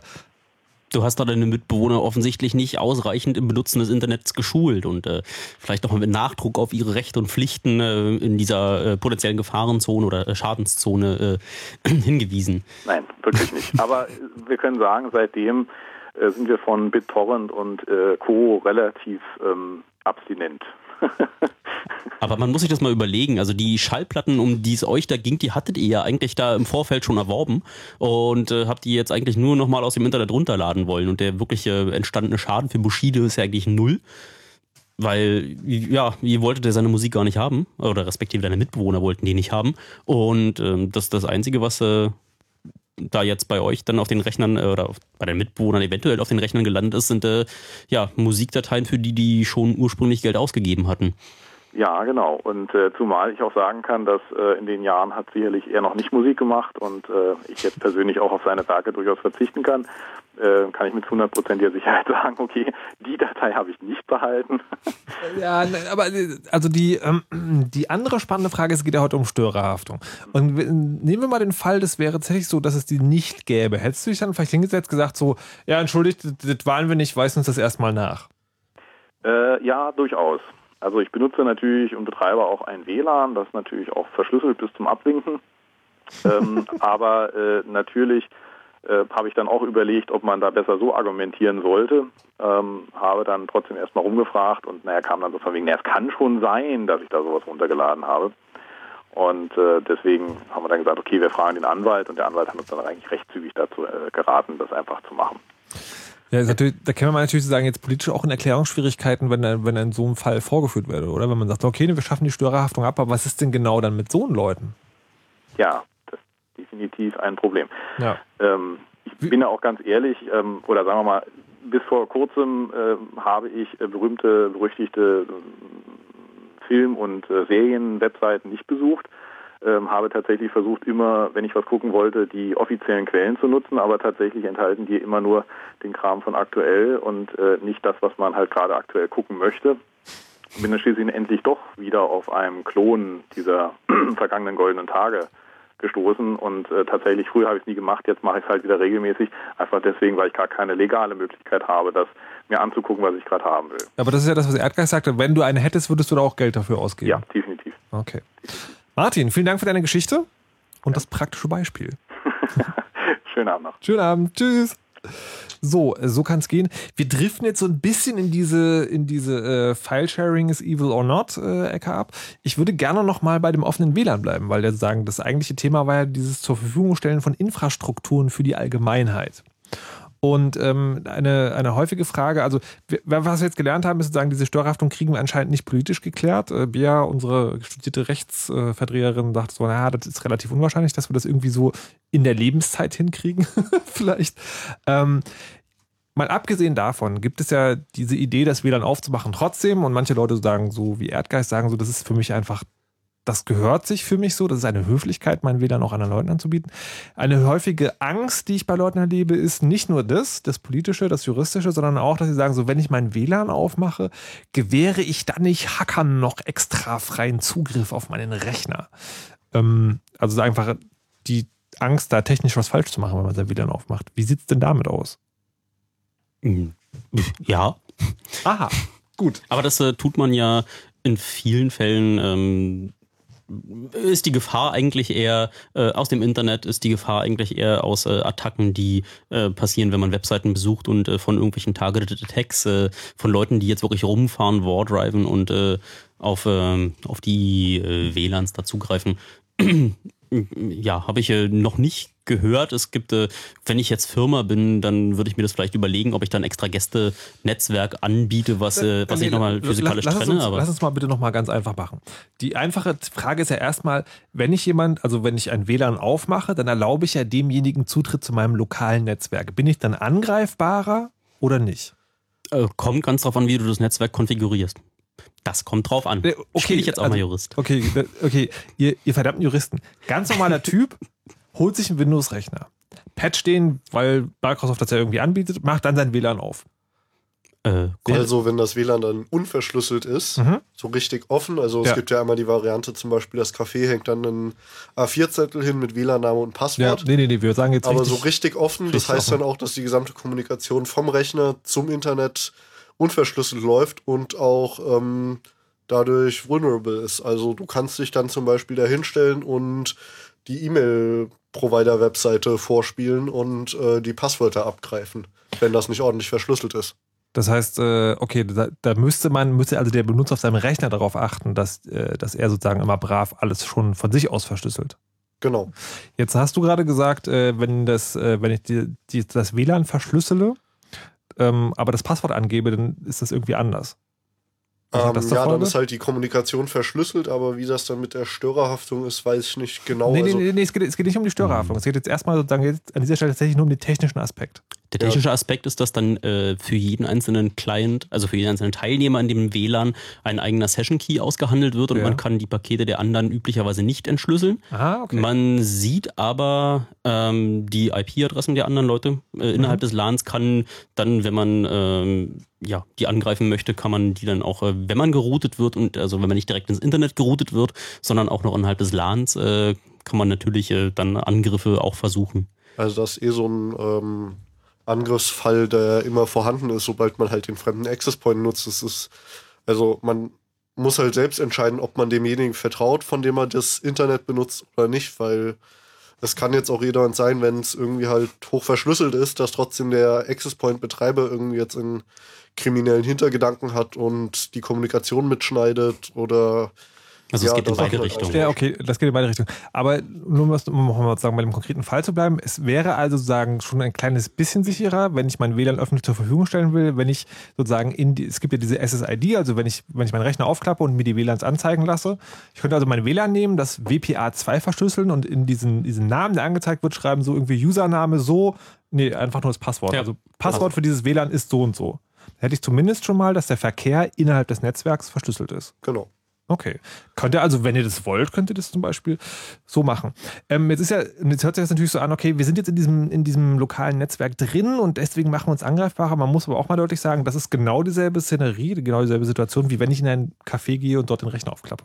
Ja. Oder gar fremde Rechner benutzt in einem Internetcafé. Ja.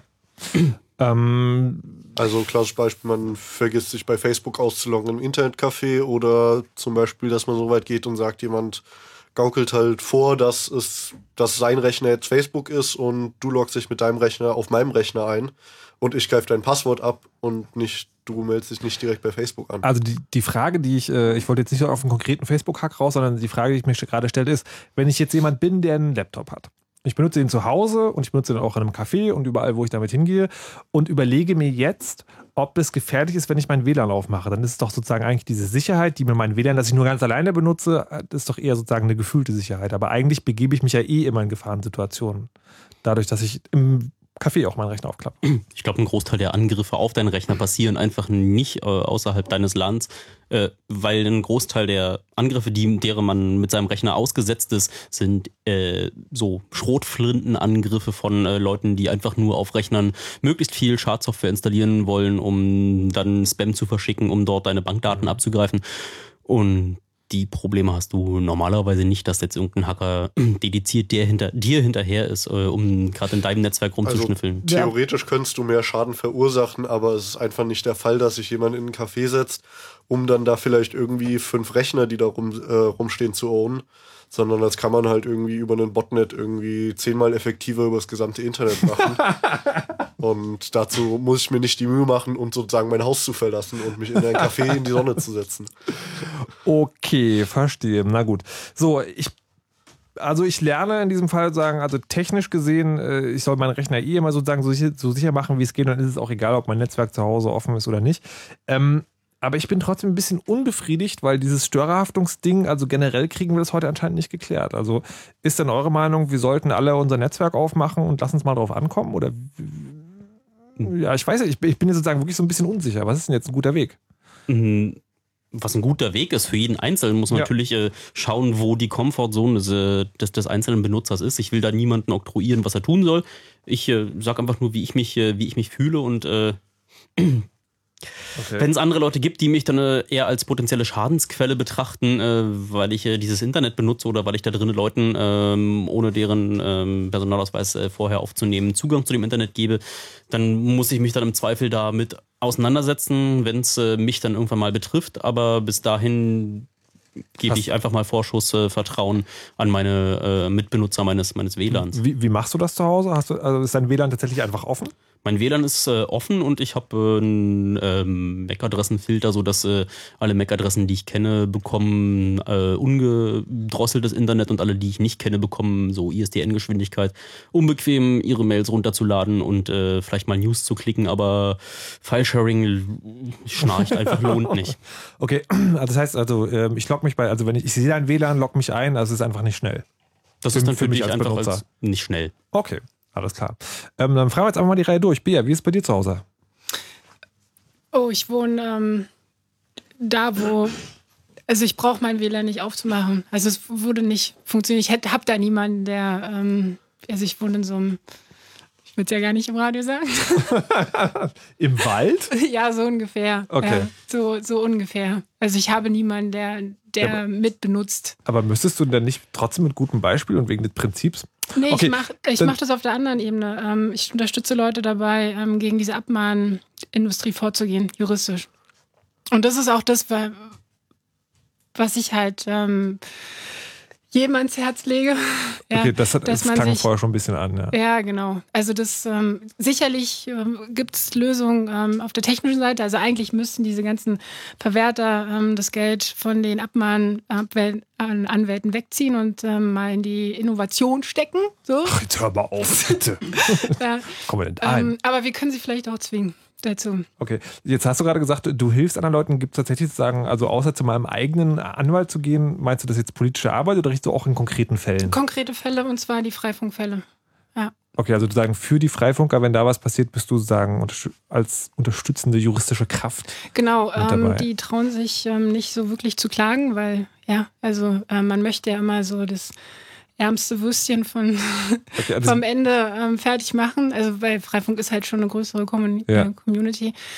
Ähm, aber wenn sie dann da klagen, dann, mhm. ähm, also auch in dem Vorbereich bin ich dabei und unterstütze. Okay, also wir wollen natürlich auch, dass sie klagen. dann zeigen wir es euch. Ja. Verstehe, verstehe. Kai, wie machst du das zu Hause? Äh, ich habe ein offenes WLAN, was aber richtig offen ist, sprich die Leute, die sich da anmelden, kriegen auch eine eindeutige IP-Adresse und aber mitloggen tue ich da jetzt nichts. Also es ist eigentlich vollkommen anonym mit maximalem Komfort. Okay, und die ist aber auch noch nichts passiert. Nö. Hast du einen Plan B oder C? Also wie würdest du jetzt reagieren, wenn, wenn jetzt so eine Abmahnung mal bei, bei dir reinflattert? Muss erst mal eine ankommen und dann mal schauen. Ignorance is bliss, as a wise man Beziehungsweise einfach mal rumfragen, was dann die tagesaktuelle Strategie ist. Ignorieren oder bezahlen oder Anwalt draufhetzen. Gibt es, äh, apropos tagesaktuelle Strategie, wo wendet man sich denn hin? Äh, gute Frage. Na, Internet. Einfach, äh, meistens reicht es, also meistens sind es ja Serienbriefe, wo man ganz sicher nicht der Einzige ist, der es bekommen hat. Dann gibt man einfach so die ersten paar Worte aus dem Schreiben in äh, Google ein und dann hat man da so eine Liste von hunderten von Links, äh, wo Foren äh, voll sind von was funktioniert und was nicht. Also ja, aber ich hätte gehofft, es gibt sozusagen so eine Art Anlaufstellen von Leuten, die sich mit so einem Thema beschäftigen. Nein. Sollte man mal, wa? Sollte man mal, könnte mal einer. Also es gibt übrigens den Blog äh, zum Chaos Radio und da gibt es auch einen Eintrag zu jeder Sendung. Und wenn ihr jetzt also denkt, ja, natürlich gibt es das, das kann man noch direkt mal da in die Kommentare schreiben. Wären wir sehr verbunden, glaube ich. So, äh, dann kommen wir jetzt an dieser Stelle zur Werbung. Ähm, weil ich glaube, das Thema haben wir jetzt ähm, erschöpfend nicht gelöst, möchte ich sagen. Also wenn ihr da wirklich noch Meinung habt, schreibt auch die gerne in den Kommentaren. Podcast dieser Sendung gibt es, wie gesagt, noch. Ähm, ein spannendes Thema, das uns wahrscheinlich noch einige Weile erhalten bleibt. Ähm, ich möchte den Werbeblock anfangen mit äh, den Freifunkern tatsächlich, also weil du ja gesagt hast, ähm, du unterstützt da auch und äh, eine Community, die sich genau mit dem zusammensetzt. Wenn man da jetzt denkt, so Freifunker hört sich irgendwie cool an, kann man da mitmachen? Wenn ja, wo geht man hin? Was, was muss man machen und überhaupt? Bia? Bia ist gerade ganz erschreckt, aber Bia ist doch von den Freifunkern. Ja, ist richtig, das Hat ich das missverstanden? Nein, ich dachte, du spielst da tatsächlich irgendwas ein. Okay. Nein, nein, nein. Ähm, nein. okay, ich bin Radiohörer, ja. ähm, Freifunk, ähm, im, die Internetseite, ja. Ähm, freifunk.de. .net. .net, Dankeschön. ähm, und da könnt ihr die ähm, kommt ihr an die Software ran, ähm, da kommt ihr an sämtliche Informationen ran. Ähm, auch so, da gibt es auch einen Blog mit ähm, Störerhaftung. So. Mhm.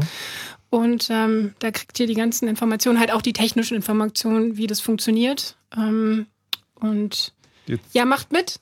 Jetzt gibt es ja Leute, die denken so, ja, nee, bitte nicht die langen Texte, da komme ich nicht mit klar. Äh, gibt es so, so einen so Tag, der regelmäßig stattfindet, Ach so, wo man ja, sagen kann? Ähm, Mittwochs sind die Seabase in die Seabase, die ist an der Janowitzbrücke. Richtig, genau. genau. Hat auch eine Webseite, kann man nachgucken, wo die genau ist. Die Regie teilt mir gerade mit, dass es im Internet noch eine Webseite namens störerhaftung.net gibt, Störer mit OE, äh, bei der äh, Dokumente und ähm, Hinweise, wenn man äh, dort Betroffener ist, äh, sich durchlesen kann, die auch nicht so lang sind, die Texte. Sehr gut. So, der Club hat dann irgendwie in der nächsten Woche noch etwas vor, was überhaupt gar nichts mit Störerhaftung zu tun hat, aber auch mit dem Club und die Leute und Themen kennenlernen. Was genau passiert da? Na, der Chaos Computer Club hat ja eine unregelmäßige und jetzt hoffentlich demnächst regelmäßigere Vortragsreihe zu dem offenen Donnerstag und äh, zu dem nächsten offenen Donnerstag ähm, in der Marienstraße 11 in äh, 10117 Berlin äh, findet ein Datengarten statt von Konstanze Kurz zu elektronischen Wahlverfahren, zu der Geschichte, zu ähm, den aktuellen Entwicklungen und zu ähm, äh, ja, dem Versuch, äh, mit ähm, hässlichen elektronischen Wahlmaschinen unsere Demokratie äh, zu übernehmen und wie der CCC das verhindert hat. Also ich wollte gerade sagen, also die großen Geschichten, also irgendwie die niederländische Wahlautomatik, die hat man ja möglicherweise schon mal gehört. Gibt es, also ist sozusagen das ein Rerun oder gibt es da noch die kleineren Details? Das äh, gibt erstmal einen ähm, Wrap-up von dem, was äh, passiert ist, aber Frau Konstanze Kurz hat ja ihre Dissertation zu diesem Thema geschrieben und hat dort viele, viele, viele spannende kleine neue Anekdoten und Details, äh, die sie auch mal gerne wieder einem größeren Publikum ähm, in komprimierter Form vermitteln möchte. Nächsten Donnerstag also in der Marienstraße 11 beim Chaos Computer Club könnt ihr gerne hingehen ähm, und mal was Neues lernen. Ich danke Erdgeist. Vielen Dank. Gerne. Ah, danke, das freut mich. Ich danke Bea fürs Vorbeikommen und Erklären. Auch gerne. Und äh, Kai für die Anekdoten und das Erklären, wie man ein Netzwerk, ein großes, größeres betreibt. Auch gerne. Und wünsche euch viel Spaß. Podcast gibt es, wie gesagt, noch heute Nacht unter den diversen äh, Webadressen. Hendrik Schröder kommt jetzt gleich, macht den Nightflight und mir bleibt nur noch zu sagen, mein Name ist Markus Richter und ich habe eine wichtige Nachricht für euch. Macht immer schön eure Backups und lasst euch nicht überwachen. Tschüss! You know how much weed they drink and how many 40s they smoke and how many women they've kissed with at the same time. But you see, I'm addicted to something else. It's not about fancy cars or bling bling, unless it's a glitter animation. I've seen more websites than any lousy ass browser. I've clicked more than Douglas Engelbart. I'm as bossy as Bowser. Don't even remember all my email addresses. And I've got more screen names than Sleepy's got mattresses.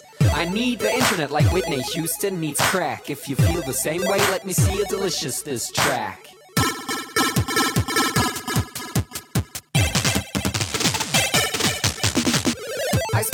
More online than Tim Berners-Lee. When I go to a club, it's mostly a surf club, you see. I've pal paid more money than you've got pictures on Flickr. They call me the Uber YouTuber, MySpace clicker. I love amateur homepages and dirt style design. The interweb's a ghetto full of gustatory crime. Cross your fingers, make your hand look like a W and holla website.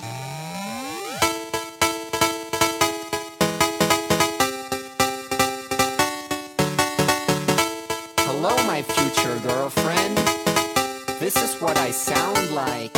Uh, Otis and Nick, upping it up. Check your birthday, keep on fucking it up. What? All my bitches up in the club. Let me see you shaking it, don't stop. Rub it down, bounce around, wiggle every pound. Get it to the hyper ground. Everybody dance, jump if you like it, this sound.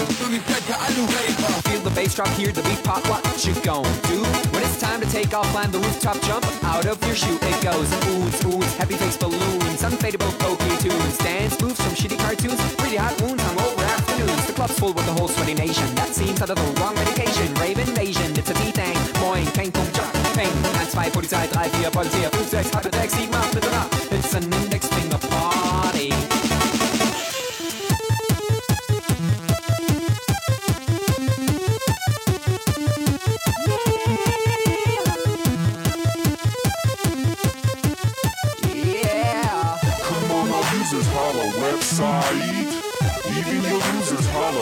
website.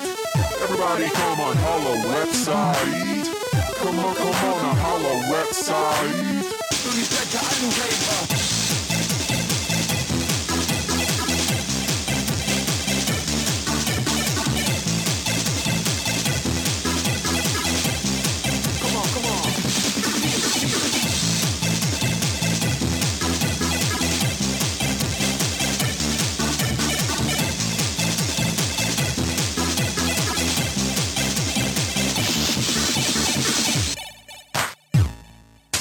Forget I'm in your extended network.